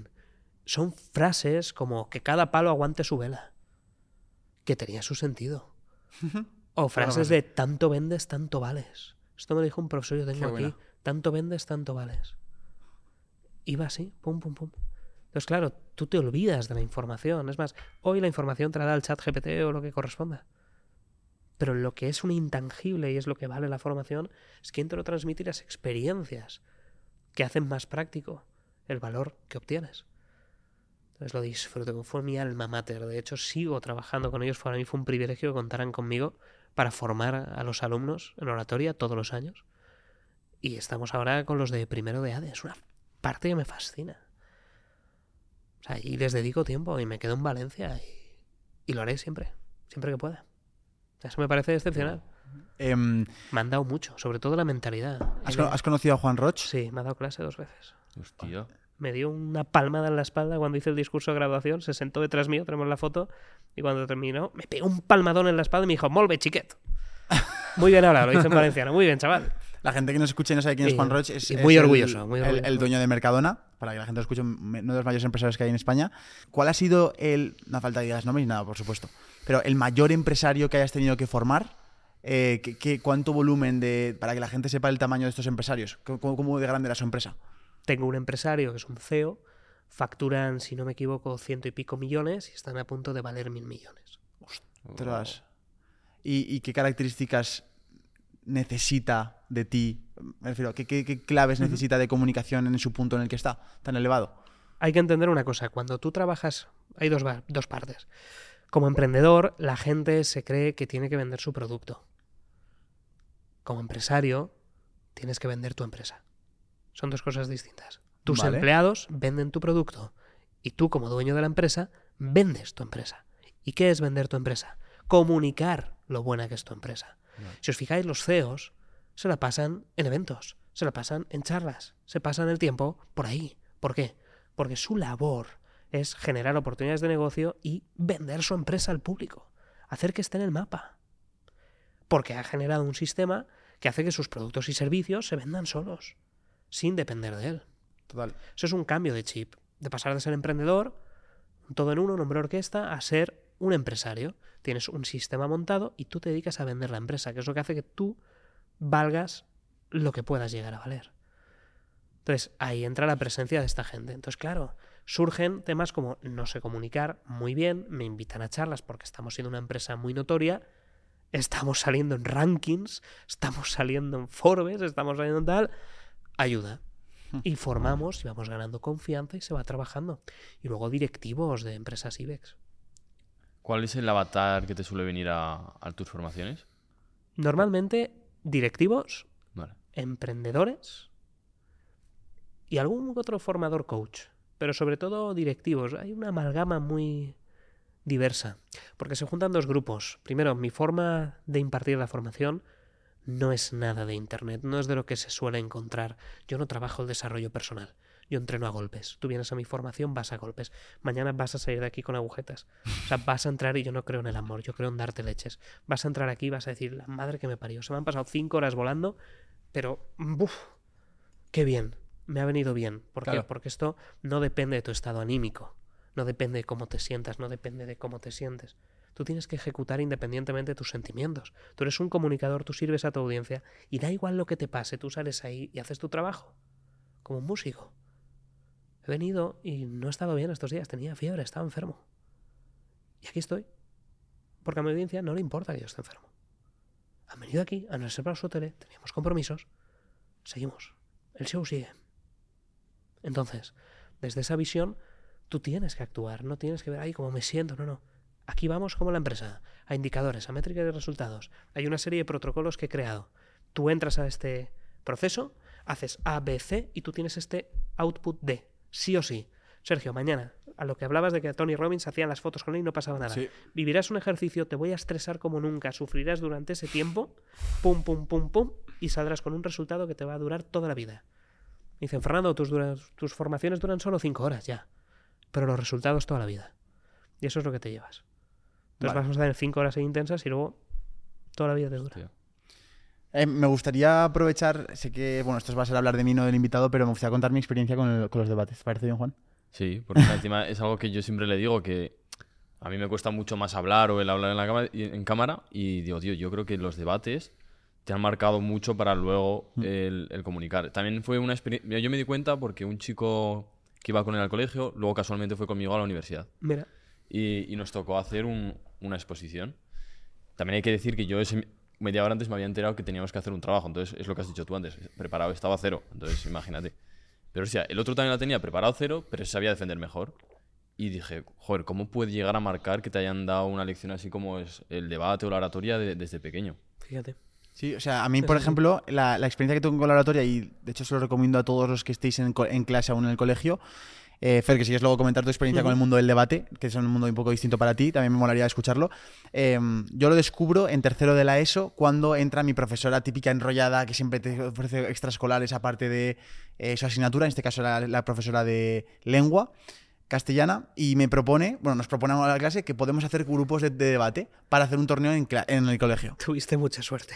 Sí, bastante suerte, la verdad. es De hecho, os lo agradezco. De hecho, es las cosas que más me quedo de la parte de tercero de ESO hasta segundo bachillerato, la parte de oratoria, solo. La parte de debate. Eh, entonces, hacemos grupos y ya era como algo eh, anual, el tema del torneo de debate. Y había nervios porque la, la mujer obligaba a todos a hacer un equipo de debate. Júntate con cuatro personas, que no da igual que sean amigos o no, con los que vas a tener que prepararte un tema y salir a hablar en público. Entonces, ¿qué pasa? Que esa adre- adrenalina la experimenté el primer día de clase porque era ya cuestión de reputación. Era, tío, que, que quiero ser el campeón de- del colegio para que luego la gente me diga, oh, sí, Sergio es el campeón del colegio, tal, no sé qué. Entonces era una cuestión de, de- de esa batalla en el recreo. Preparamos los discursos, que para la gente que no lo sepa, eran los debates, eh, como, hay como rol por, por equipo, está el de la presentación, el de primera refutación, segunda refutación, conclusión, así lo hacíamos nosotros. Y entonces cada uno tiene un rol y cada rol, como tú sabrás, eh, tiene una, una función. El presentador, pues a lo mejor lo que hace es más la historia, el refutador se tiene que encargar de contestar a la presentación, en fin. Em, yo empecé siendo presentación, me pasé a segundo refutador y lo que yo más me experimenté y más me quedo de, esta experiencia fue sobre todo la parte, que es lo que te comentaba un poco en la comida, que es la parte de que me, me- encerraron en una jaula, que es un poco lo que tú, lo que tú me vas a hacer mañana. Eh, me pusieron en... Para empezar, me pusieron con un traje. Yo nunca estaba acostumbrado a llevar traje. Madre mía, mamá, quitarle el polvo al traje del armario, que lo, lo voy a usar para algo. Segundo, me ponen un cronómetro. Y me dicen, no pasa nada por el cronómetro. Simplemente que sepas que, que como te pasas 15 segundos, te penalizamos 5 puntos. Y como te quedes 15 15 segundos corto, te penalizamos también. Entonces ya era, vale, intenta clavarlo. Eh, las muletillas, como esta que acabo de hacer, eh, consisten en, pues por ejemplo, decir eh, otras muletillas que existen, que luego te quiero preguntar, también te penalizan.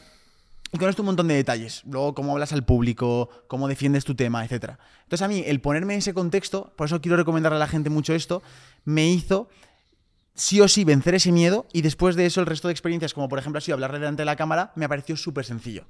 Entonces, eh, Fer, ¿tú qué experiencias tienes con el mundo del debate? Y luego después me gustaría también hablar del tema de las muletillas. Tuve experiencia en el mundo del debate en el CEU, cuando me apunté al club de oratoria del CEU, cuando estaba estudiando farmacia, cuando me empecé a escapar de farmacia y me metí a nadie. ¿Vale? Entonces eso fue una incursión. Pero estoy totalmente de acuerdo, es necesario entrar ahí. Y de hecho trabajas muchas habilidades parecidas con la oratoria. El hecho de contar las muletillas, medir el tiempo. Es verdad que son distintos roles, juegas en equipo, es diferente. Una cosa es en equipo y otra cosa ya es el otro formato donde sales a hablar tú directamente.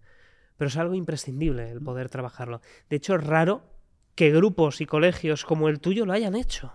Sí. Mira que vamos por España y la gente nos lo pide. Dice, ¿por qué no estás en este coro? ¿Por qué? Dices, lo raro es que no esté. Pero claro, esa profesora que tú has tenido era una profesora extraordinaria. Literal. Es decir, normalmente, esto ni está mal ni está bien, ya depende de la interpretación. Al docente se le paga por hacer X horas, por formar. Según el tipo de centros, incluso hasta da igual si bien o mal, tienes tu plaza. Luego están aquellos que quieren ir más allá. Pero ¿cuál es la recompensa normalmente que tiene un profesor con vocación? ¿Salarios bajos? Porque son bajos para la importancia que tienen. No, pero tienen muchas vacaciones. Oye, a la... Iba a decir una palabrota en valenciano. Que le den a las vacaciones. Que le den a las vacaciones. Si es lo de menos. Es que la gente se centra en las vacaciones. Que estamos formando a los futuros líderes de este país. Que los profesores son lo más importante que tiene España. O sea, en función de la calidad de los docentes tendremos a la calidad de los alumnos y la gente no se da cuenta. Y me pongo nervioso por esto porque es que veo que cada vez están peor pagados, mal estigmatizados, que la gente les señala es que tiene vacaciones, es que, es que de verdad, un profesional con vocación no quiere vacaciones. Quiere coger al alumno, darle la información, formarle y convertirse en la mejor versión que pueden alcanzar o darles las herramientas para ellos. Y tendrían que cobrar muchísimo más. Pero la gente no entiende la responsabilidad que eso tiene. Es una inversión fuerte. Y esto no está pagado. Esta chica que haya cogido este grupo, ese experimento, que lo haga, que lo gestione seguramente en sus horas libres, no estuvieran pagadas de forma vocacional. Es una cosa extraordinaria. ¿Y qué ha sucedido en Andalucía? Lo han aprobado como asignatura. Oh, qué bueno. ¿Para quién le dan la asignatura? Oye, tenemos aquí a unos profesores ya contratados. Ahora hay que meter esto como optativa. ¿Quién la hace? Optativa no, esa es la cagada. Ah, y entonces llegan, aunque fuera obligada. Ah, vale, vale. Llegan al claustro. Juan, tú, tú eras el de filosofía, ¿verdad? Sí, sí, tú de griegos y esas cosas, ¿sabes? Pues la das tú, ¿te parece? Sí o sí, Juan. Ya. Como la típica asignatura alternativa, que luego te pone una película, ¿no? Claro. Entonces se la encasquetan a una persona que no está preparada para ello, que no se ha formado en detalle, que no es un especialista. Puede tener cierto conocimiento general, ayuda. Puede formarse un poquito, pero no es su asignatura principal. Le han puesto el marrón, por así decirlo, y va a llegar a la clase y va a tratar de hacer lo que puede y buenamente puede con los conocimientos que tiene. Y lo entiendo. Entonces está también mal planteado. ¿Qué- las muletillas, ¿qué son y, cómo, y cuáles son las más comunes y cómo podemos corregirlas? Hay dos tipos, tipo 1 y tipo 2. Pero, por ejemplo, las es, is, as, tipo 1. Las más fáciles de eliminar, con pausas naturales. Hay que callarse. Cuando vayan a hacerse, inspiramos, soltamos, seguimos. Y luego están las de tipo 2, que son aquellas que suceden dentro del verbo, las duplicaciones, que también te suceden, que son las de... Sí. El otro día fui a, a comer con... Y duplicas. Fui a, a comer Entonces estás duplicando. Me fui a comer con, con Juan. Estuvimos en, en Barcelona. ¿Esa la hago también? Sí. Joder. Hostia, yo ahora que, la, ahora que lo has dicho también la hago. Os veo traumatizados volviendo en el AVE así. no, no es verdad, es verdad. Dijo, Juan, ¿me dices algo? No, no quiero hablar. Contando muletillas. Sí, sí, sí. Y luego hay varias formas, pero sobre todo es callarse. Mañana veremos formas aceleradas de conseguirlo, porque ahí es profundo. No se puede hacer aquí rápido. Pero el resumen rápido es teniendo conciencia de que las estás cometiendo y tratar de hablar un poquito más despacio, hacer algunas pausas detrás de cada bloque de palabras, aunque sea muy antinatural al principio, luego vas ganando fluidez y luego verás estrategias que aceleraremos mañana en detalle. Qué ganas tengo. No hablar despacio, ¿verdad? Joder, madre mía, yo siempre he tenido el problema, Fer, de que me, me critican. bueno, ¿Ves? De que me, me critican duplicación tipo 2. de que me criti- critican porque hablo muy rápido. Consejos para una persona como yo que hable extremadamente rápido y yo creo que es porque me apasiona mucho lo que hablo y me involucro mucho emocionalmente. Y entonces no sé cómo... Y sé que hay mucha gente que... Ahora estás traumatizado, es que te estoy viendo la cara de muletilla. Estoy, estoy constantemente observando a mí mismo desde fuera. Ahora no puedo hablar ya. Se acaba el podcast, ya no puedo hablar. Hasta aquí. Atrévete tú, Juan, yo no puedo, yo paso la- ya. esa mirada es cuando estoy con alumnos y ves que están siendo conscientes y hacen. La mirada se les pierde en el horizonte diciendo, la estoy cagando. Y lo peor es que me estoy dando cuenta y quiero seguir, pero me retroalimento. Es una pasada, sí, sí. Nada. Que- Atrévete, Juan, tira, tira algo. Sí, da como miedo aquí, sí. Bueno, eh, me gustaría hilar con un tema ya de la parte final. Y es, si tuvieras que, por ejemplo, en este caso a tu Fer de 20 años, 18 años, 17 años, que darle consejos de cara ya no solo en la comunicación, sino en el mundo laboral, ¿qué le dirías? Has acertado en tus creencias. Trabaja más duro que nadie, estate dispuesto a arriesgar todo. Sé muy unilateral, elige una vía y vea por ella como nunca, tal y como has hecho. Vas a renunciar a todo. Aprende a decir que no, tal y como has hecho. Céntrate, conviértete en el mejor, no pares. Si te entra un competidor, trabaja más que él. Trabaja 12 horas, tú 18. Que él trabaja 20, tú no duermas. Me ha pasado factura, aviso, a nivel salud pero ahora puedo equilibrar. Es más fácil equilibrar cuando ya estás bien en una posición que equilibrar en el inicio. Pero piensas que siempre tiene que haber una parte de trabajo muy, muy duro de 12, 14, 15 Fíjate que es una cosa que estoy viendo, porque cuanto más hablo con personas del, ya te digo, del mundo empresarial, mundo directivo, y también con emprendedores digitales, he hablado con muchos, todos ellos a la hora de desarrollar todo el crecimiento han sido muy desproporcionados, incluso dejando de lado a sus familias y tomando decisiones de cortar relaciones por lo sano. Porque es bastante difícil tener muchas pelotas en el aire y controlarlas todas. Claro, hablamos de cosas que son muy extraordinarias, muy fuera de lo común. La gente está acostumbrada al mix, al balance, y cuando ve que consigues unos resultados, te señala porque se ven incapaces de hacerlo porque en el fondo, para que ellos simplemente puedan empezar a hacerlo, han de renunciar a todo, has de ser muy unilateral. Esto lo habla mucho Tim Cook, el CEO de Apple. Dice, ¿tú tienes vida personal? No. Trabajo todo el tiempo. Bastante con que saco tiempo para ir al gimnasio. Es una persona que es empleada, una excepcional, un tío laboral. ¿Qué quieres? Y muchos con los que hablo han tenido un foco abismal trabajando unas cantidades, un foco, un desarrollo, un proceso, que una vez han llegado a un punto en el que dicen suficiente, ahí es cuando dicen, oye, ¿por qué no le doy la vuelta? ¿Por qué no trabajo lo que dicen la rueda de la vida? ¿Por qué no empiezo a trabajar las otras patas de la silla? La familia, la salud.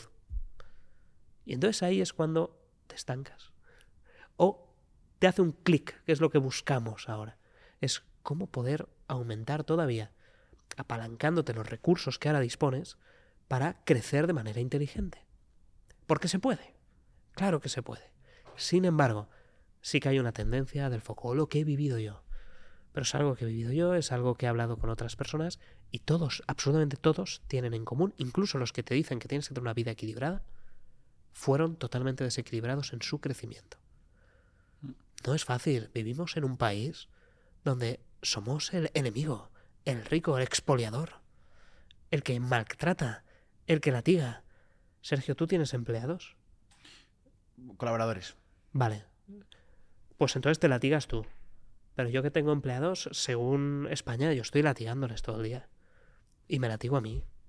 Y no nos lo ponen fácil. ¿Sabes lo que se ha tardado en constituir mi empresa? Un mes y medio. Un mes y medio. Con todas las trabas, además, los problemas físicos. Es decir, wow. O sea, ¿piensas que, Hay España, trabajador. ¿piensas que España es un país es un terreno complicado para cultivar emprendedores? Sí. Y luego, menos mal que tenemos personas admirables y que respeto, vamos, a- adoro, como Juan Roch, que dedican tiempo, energías y dinero para potenciar el emprendimiento en un país antiemprendedor y con políticas que cada vez tiran piedras contra el tejado. No es normal. Pero no da votos. Ya. No somos mayoría. No lo seremos. Hay más personas viviendo hoy en España del erario público entre pensionistas, funcionarios, personas que perciben ayudas, que personas del sector privado. ¿Cómo se come eso? Con deuda. Entonces, estamos en una situación muy compleja. Muy compleja. Ahí ya se lo dejo a los expertos pertinentes que bastante trabajo tienen. No son los políticos de los que hablo. Esos no van a perpetuarse.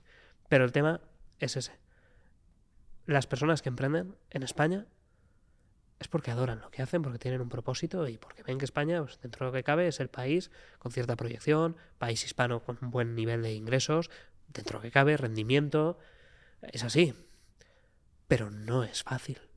Nada fácil. Nada, nada. Sales fuera y es así. Aún así me gustaría, a mí- me gustaría lanzar el mensaje de que mm, tomen responsabilidad de su vida, de que tú y yo hemos nacido en un entorno así, que es, somos los, los enemigos, pero que aún así hemos dicho, no, no, es que primero van nuestros ideales, nuestras creencias, nuestros principios y queremos emprender. Entonces, eh, animamos también y aprovechamos a lanzar ese mensaje de que no te sientas apartado de la clase, no te sientas eh, fuera de esa sociedad que te dice que seas un trabajador. Si te, si te apetece a ti emprender y te apetece que tienes una misión dentro de ti, aquí tenemos a somos tres personas que te vamos a animar a hacerlo. Em, Fer, ¿libro favorito que tengas?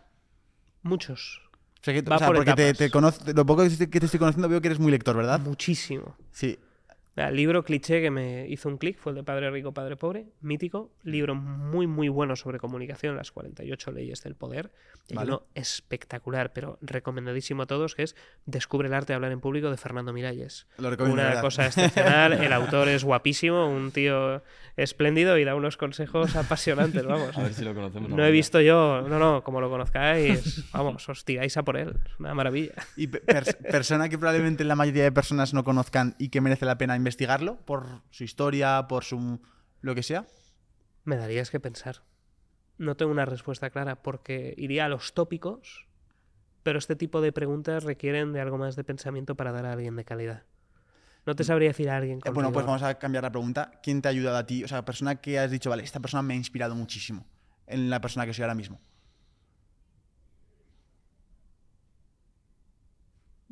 Entran muchos, fíjate. Es que tenemos, por ejemplo, a mi abuelo, un tío luchador, montó su farmacia, estuvo peleando, no le fue nada fácil, muchos sacrificios. Mi madre, cómo la levanta, cómo trabaja. Mi padre, cómo se deja el corte inglés en un puesto bueno para montar su pequeña empresa de limpieza y pelear como puede. Entonces yo aprendí de ellos toda la parte de la resiliencia empresarial, al punto en que han dado su vida y trabajan por ello y lo han conseguido. Me ha inspirado una barbaridad de cada uno de ellos, muy cercanos. A partir de ahí, otro de las eminencias que a mí me ha ayudado es Juan Roch. El haberlo tenido de profesor, el habernos enseñado el modelo de calidad total en la escuela y luego cómo, a través de las otras personas, lo han ido implementando. Profesores como Jesús Ruiz, ahí en la escuela también, que me enseñó toda la parte, fue mi primer mentor al uso. Fue mi primer cliente, una persona que admiro, le tengo un cariño excepcional, pero no es un personaje público, es una persona, un consultor de recursos humanos, trabaja en Alehop, multinacional, y de todo, de este tipo de personas que no son públicas, son las, salvo Juan Roch, son personas que me han ido sumando, me han ido aportando, pero claro, la gente no va a poder conocerlas ni inspirarse. Brutal. Piensa que vengo más del mundo tradicional que del mundo internet. Ahora estoy entrando más al mundo internet. A pesar de compartir mucho vídeo, siempre he sido muy ermitaño. Y a esa hora con la parte del emprendimiento cuando sí que ya me relaciono más. Pero no bien. conozco, no ha habido nadie, ningún gurú de internet, ni nadie que haya compartido información que diga, oh, gracias a este estoy. No, no. Ha habido distintos profesores, distintas enseñanzas que me han forjado. Paso a paso. Yo ya la última pregunta, que es un poco ya por curiosidad, no, no por otra cosa. ¿Cómo de escalable es un negocio en el que tu cara es la protagonista y tú eres el experto en eso? No es escalable. Es todo pura pasión. Sí, señor. Hay que tener una cosa clara. Yo moriré dando clase, Juan. Compite contra eso. Claro. Si yo me muero mañana, estoy feliz. Estoy haciendo lo que me apasiona. Esto es, esto es lo mío. No es esto, no es la fama, no es el dinero, es esto. El dar clase, el hacer que cada alumno que ha salido por la puerta, por ejemplo, ha habido uno hoy que me decía, enhorabuena, Fernando, wow, fascinado. Y todo el tiempo con preguntas complicadas y ha salido enamorado. Qué bueno. Eso. Y el que se vaya a su empresa comercial farmacéutico y lo aplique. Buah. O un alumno que me envía un mensaje el otro día y me dice, Fernando, lo estoy aplicando. Ya hablo solo un 20%, ya estoy hablando desde la perspectiva.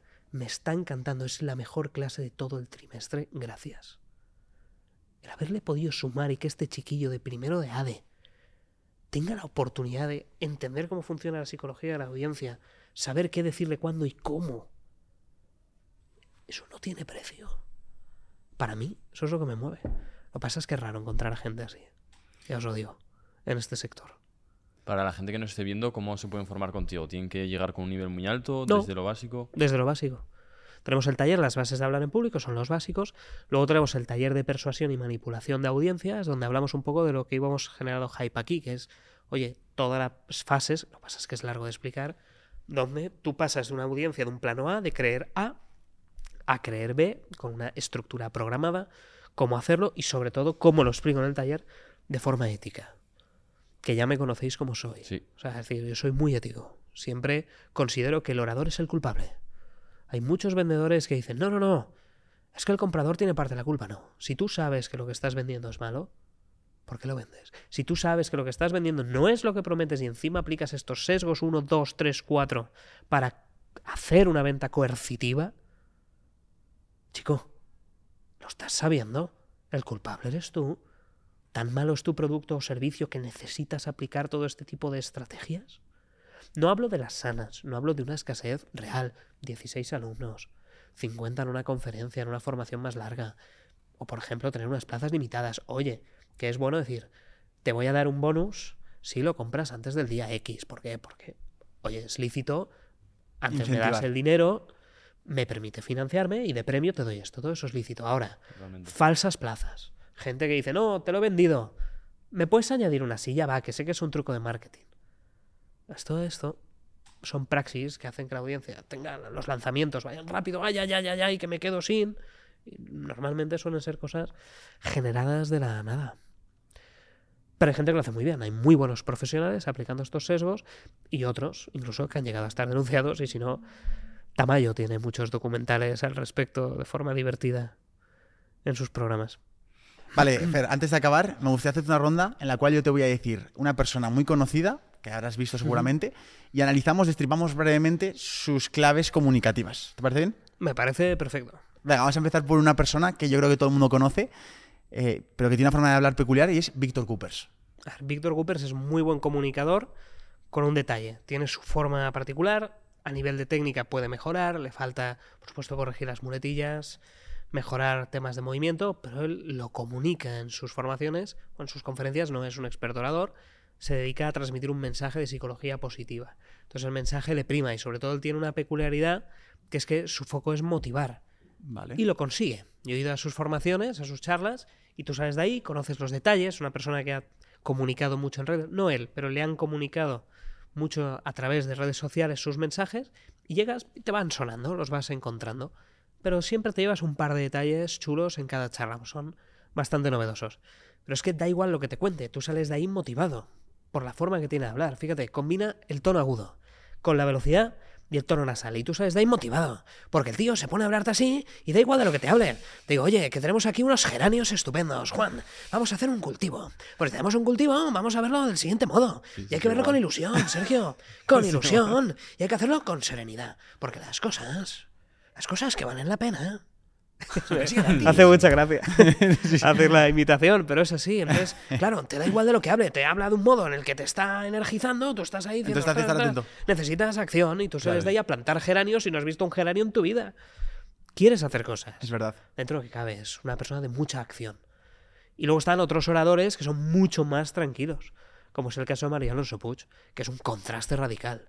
Tío, con un tono más tranquilo, te habla de este modo y te sube y baja y te hace esto.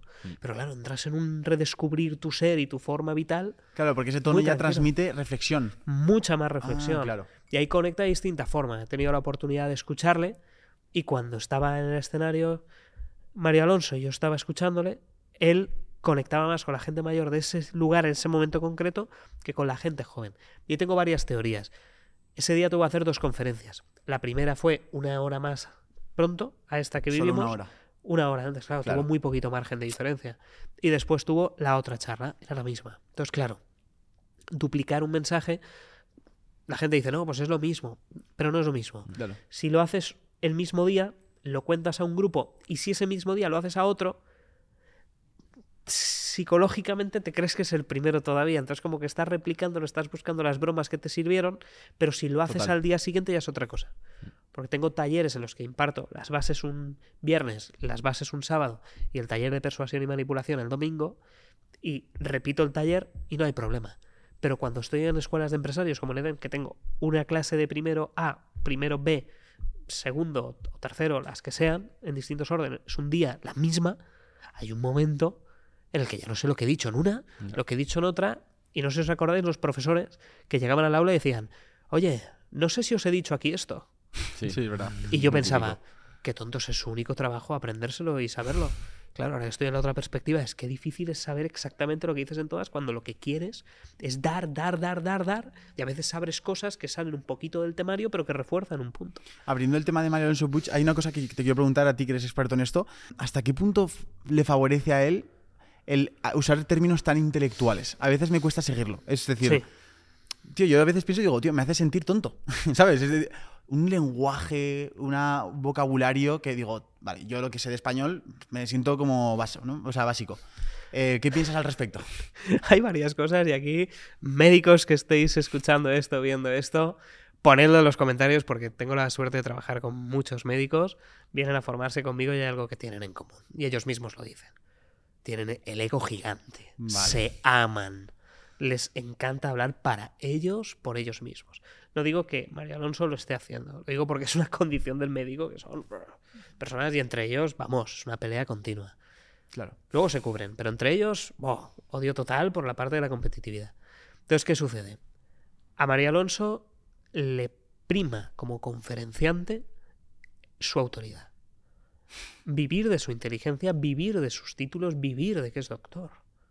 Sí, le encanta. Si sí. no, perdería esa base de refuerzo, esa credibilidad, esa reputación, esa autoridad. ¿Por qué te escucho, caballero? Ah, porque soy médico, soy doctor, he hecho estos estudios, esta investigación. Oh, pues claro, hablamos de un tema que es el cerebro humano, la psicología desde la medicina. Entonces necesita compartirlo.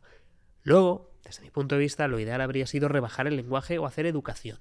Es decir, si tú lanzas un término complejo y sabes que tu audiencia no está conformada por médicos, chico, no sé cuántos, la bradicardia. y tú, ¿Esto qué es? Son las pulsaciones bajas a partir de un tal. Entonces, de algún modo ya estás educando a la audiencia, que es un poco lo que pasa ahora en los mundos cripto y blockchain. No, vamos a coger la blockchain en la cadena TRC. Y tú dices, oh yes. No sabes si contestar en inglés, en valenciano, en castellano, no se sabe. Entonces, ese es el tema. Pero, ¿qué se hace educación? Blockchain, cadena de bloques, creo que sí. Ese sería el punto importante.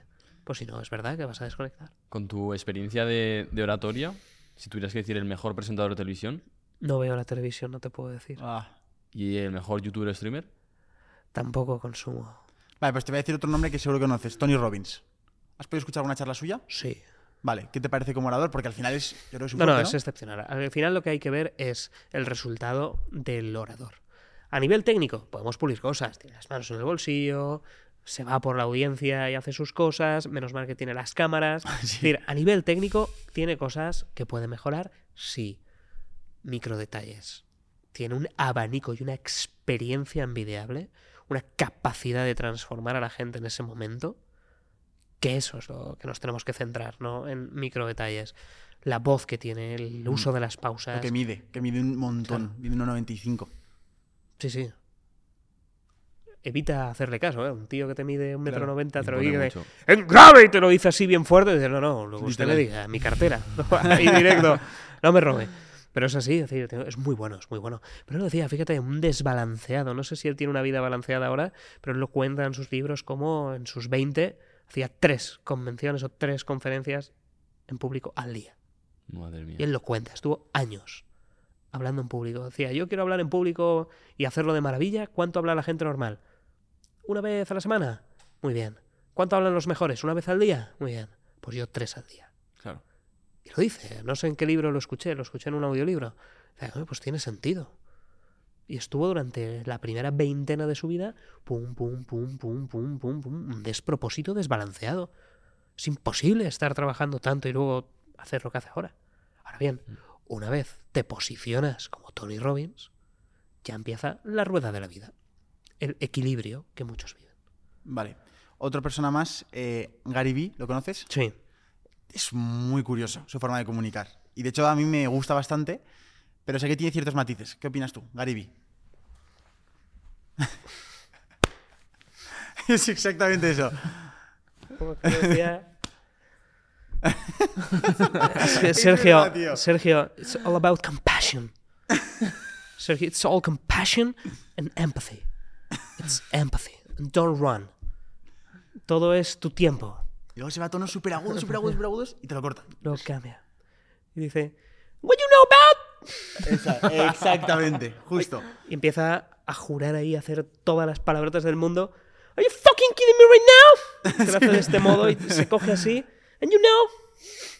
No, es muy bueno. Es decir, ha- cambiado la industria. Se ha Literal. puesto, se ha posicionado, ha ayudado a muchísimas personas, tiene sus vicios de no verbal, pero no para. Manos en los bolsillos y tiene una estructura de charlas que a mí me fascina.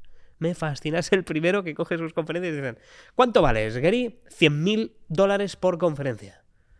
Bueno, no es poco, no es poca cosa. Joder. Oiga, te contrato. Y Gary no se la prepara. Vale. ¿Por qué? Porque Gary llega al escenario y dice, a ver, podría contaros un rollo, pero lo que más os va a ayudar es, ¿qué queréis? Venga, hora y media de preguntas y respuestas. ¡Pum! Toma valor a la audiencia. Y no se calla nada. Total. Entonces llegas tú, oye, pues Gary, ¿cómo harías? ¡Pum! Melón abierto. Y entonces se pone tú, tú, tú, tú, tú. Siguiente, tú, tú, tú, tú, tú, tú. Y Total. Todo su discurso es ese. Al principio sí, tenía sus conferencias preparadas, pero no hay nada que sea más de servir a la audiencia. Gary es de los que más sirven a la audiencia. Total. Es verdad que tiene su ego. ¿eh? Tiene su ego, pero sirve mucho a la audiencia. Muchísimo. Eh, Llega y dice, ¿qué creéis? ¿Qué os hago? ¿Qué os doy? ¿Cómo puedo? Y no para, no para, no para. Manos en los bolsillos, ¿sí o no? No. No. A menos que no quieras conectar. Vale. University of Central Florida saca un estudio en el que cogen a profesores y les hacen hablar con los brazos abiertos. La corporalidad abierta, evitando lo que hacen los profes, de cruzar los brazos, la mano en el bolsillo y que se ladean a lo Brad Pitt Total. mirando una esquina. Incluso se ponen a reflexionar mirando al suelo, diciendo, wow, soy el tío más sexy del mundo y menuda derivada te voy a enseñar ahora. Es una cosa excepcional. Pero lo que hay que hacer es conectar con el público. Cogieron a estos profes, corporalidad abierta, y luego cogieron a estos mismos profes y dieron las clases con la corporalidad cerrada. Con una cosa chulísima. Resulta que los alumnos que recibieron las clases con la corporalidad abierta sacaron sustancialmente mejores notas que los que recibieron la corporalidad cerrada. Fijaos en los políticos. Cuando suben el salario mínimo, ¡ay, apertura, oh yes. Salario mínimo a las pensiones, pero si vamos a tener que ajustarlas a la baja o hacer recortes, manos cerraditas, posicionamiento claro. El discurso de Fernando Simón no era bonito. ¿eh? Posición cerrada, echar un vistazo Total. para que lo analicéis. Entonces, manos cerradas, oye, no significa que de pronto tu mensaje no se escuche. No, no, va a llegar, pero menos. Palabras malsonantes o tacos. Tiene su uso. Por norma general, es bueno no aplicarlas. Para gente joven, por ejemplo, en colegios, en centros universitarios, me gusta meterlas porque es un tabú tan grande en su vida impacta. Que impacta, que de ¿verdad? repente dices, joder, hacen. Sí. O el otro día le dije a tomar por culo. Oh, y te ponen unas caras de. Y se miran entre ellos. Ha dicho un taco. ha dicho un taco. ¡Oh! Y dices, por Dios, pero si veis cosas peores en Instagram, o sea, es así. Pero fuera del contexto les choca. Claro. ¿Y qué sucede? Que pum, otra vez reconectan, reconectan, reconectan. No lo abuses, no abuses de ello. Si tienes que elegir entre hacerlas o no, es mucho mejor no hacerlas. No pasa nada. Pero de vez en cuando un ostras, un hostia, un joder puntual hace que la gente joven le reavive. Es verdad que con gente más mayor, por la cultura y educación que han recibido, donde en la tele no se dicen palabrotas, salvo en Sálvame, que eso es otra cosa, pero en la televisión más tradicional, presentadores, no han recibido palabrotas de educación formal y la gente más joven, ya los youtubers, sí, a patadas y muchísimas. El chocas. Bueno, una palabrota tras otra. Claro, porque te- ¿qué, qué te parece la comunicación del chocas? A mí me parece un genio porque ha vivido muchas polémicas y ha sobrevivido. Me parece un gestor de la polémica y del drama excepcional y valdría para asesor del gobierno. Es decir, no todo el mundo. O sea, lo de Cathy Bipi, El Twitter fake donde le cancelaron 80.000. Sí, ahí. ¿Ha sobrevivido a eso? Total. ¿Ha sobrevivido a que él mismo se metía para insultar a otros? Total. ¿Cómo lo ha hecho? Pum, hace unas explicaciones Es de verdad. las polémicas que Los ha tenido. los vídeos va polémicos. una a una, a una, a una, argumenta, argumenta, argumenta. Total. Y lo mejor es que no es que tengas razón o no, es que al final consigue que la audiencia lo medio entienda su punto, pero luego está la constancia de que no para de hacer las cosas y sigue ahí. Sí. Él, él enfrenta al melón y lo que tenga que ser será Así y lo, lo comenta. Así Ibai es. Llanos, es muy bueno, sobre todo por la parte intergeneracional. Aparte que tiene la voz grave, es muy integrador, es muy positivo en la comunidad, consigue cautivar a todas las audiencias heterogéneas, tanto gente joven como gente mucho más mayor. se llama de las, de las campanadas y todo. Imagínate. Sí, sí, sí. ¿no? Es el único. Y además lo sabe y colabora. Y sobre todo tiene cero ego. Que eso es importante en este mundo. Total. Es importante porque a medida que vas creciendo en redes, tú te crees ser el mejor, te crees el amo, pero en realidad hay que hacer un Ibai. Ibai está donde está porque es quien organiza todo. Y luego ves un vídeo, estás me has callado, a gusto, disfrutando de todos. Luego están los otros siendo los protagonistas, pero Ibai, eh, tú, tú, tú, tú, tú. como Warren Buffett en la inversión. No llama la atención, pero oye, Poco a poco. al 5% anual el tío va A- sacando Además, alguno más para acabar a una persona que se te ocurra así muy famosa. Vale, yo le quería preguntar antes por. Quería sacar el tema de Matías Prat, pero como has dicho que no ves la No televisión, no, veo la sé. tele. No, no tienes ni. No veo la tele. Soy muy... Vale, mira, aprovechando a Matías Prats, telediario, prompter, me acaba de venir a la cabeza. ¿Prompter sí o no? Porque yo trabajo con clientes que, que tienen que crecer su marca personal y hay algunos que les viene muy bien el prompter porque si no se tirarían una hora y media para grabar un vídeo. explica lo que es, porque igual hay gente que no Vale, sabe. prompter es lo que usan con el pedal los, los del telediario o hay directamente unos que tú pones un vídeo que se ven... Bueno, en fin, el prompter es un cacharro con el que tú puedes mirar a la cámara y leer un texto. Ya está. Entonces, eh, una vez explicado qué es el prompter, ¿qué te parece a ti como herramienta? Muy buena. ¿Te parece buena? Claro, ¿por qué no? Pero a, lo mejor no llegas a conectar. ¿O Sí, sí, sí, depende. Matías Prats conectas. Mm. Es decir, no sigo a la televisión al punto de poder analizar a Matías Prats, pero es un presentador o Vicente Bayer. Conectan y luego ves los vídeos y no parece que estén leyendo. Depende del uso que le des. Es decir, al final las herramientas de este tipo están diseñadas para adaptarse a cada quien. A mí no me gusta tanto. Me gusta ser más natural. Lo utilizo. De vez en cuando, claro que sí, ¿por qué no? Cuando a veces tengo que grabar muchos anuncios de una, donde vamos a promocionar, por ejemplo, el evento en México y en Chile. Hemos grabado, pues son muchas fechas, son distintos días, pum, pum, pum, pues oye, se hacen un prompter, Claro. lo lees y es sencillo, claro, pero le das tu toque muy natural. Pero es para no olvidarte de algunos puntos cuando vas a lo mejor con tiempo rápido.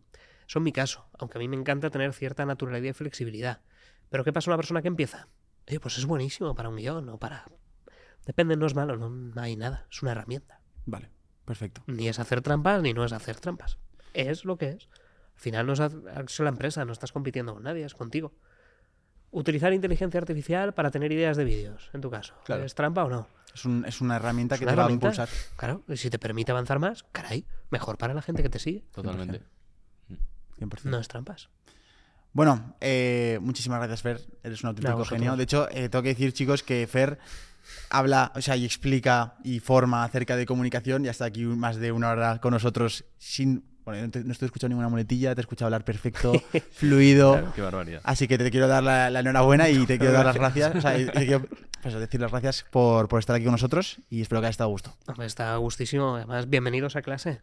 Habéis estado. Es curioso, me gusta el formato del podcast porque hemos montado aquí el podcast en la clase.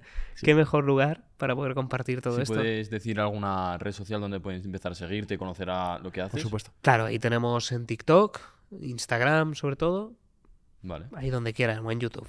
Tendrá en la descripción, por supuesto. Donde más publicamos es en YouTube y en TikTok. Hay tres vídeos al día con frecuencia y luego en Instagram uno. Perfecto. Genial.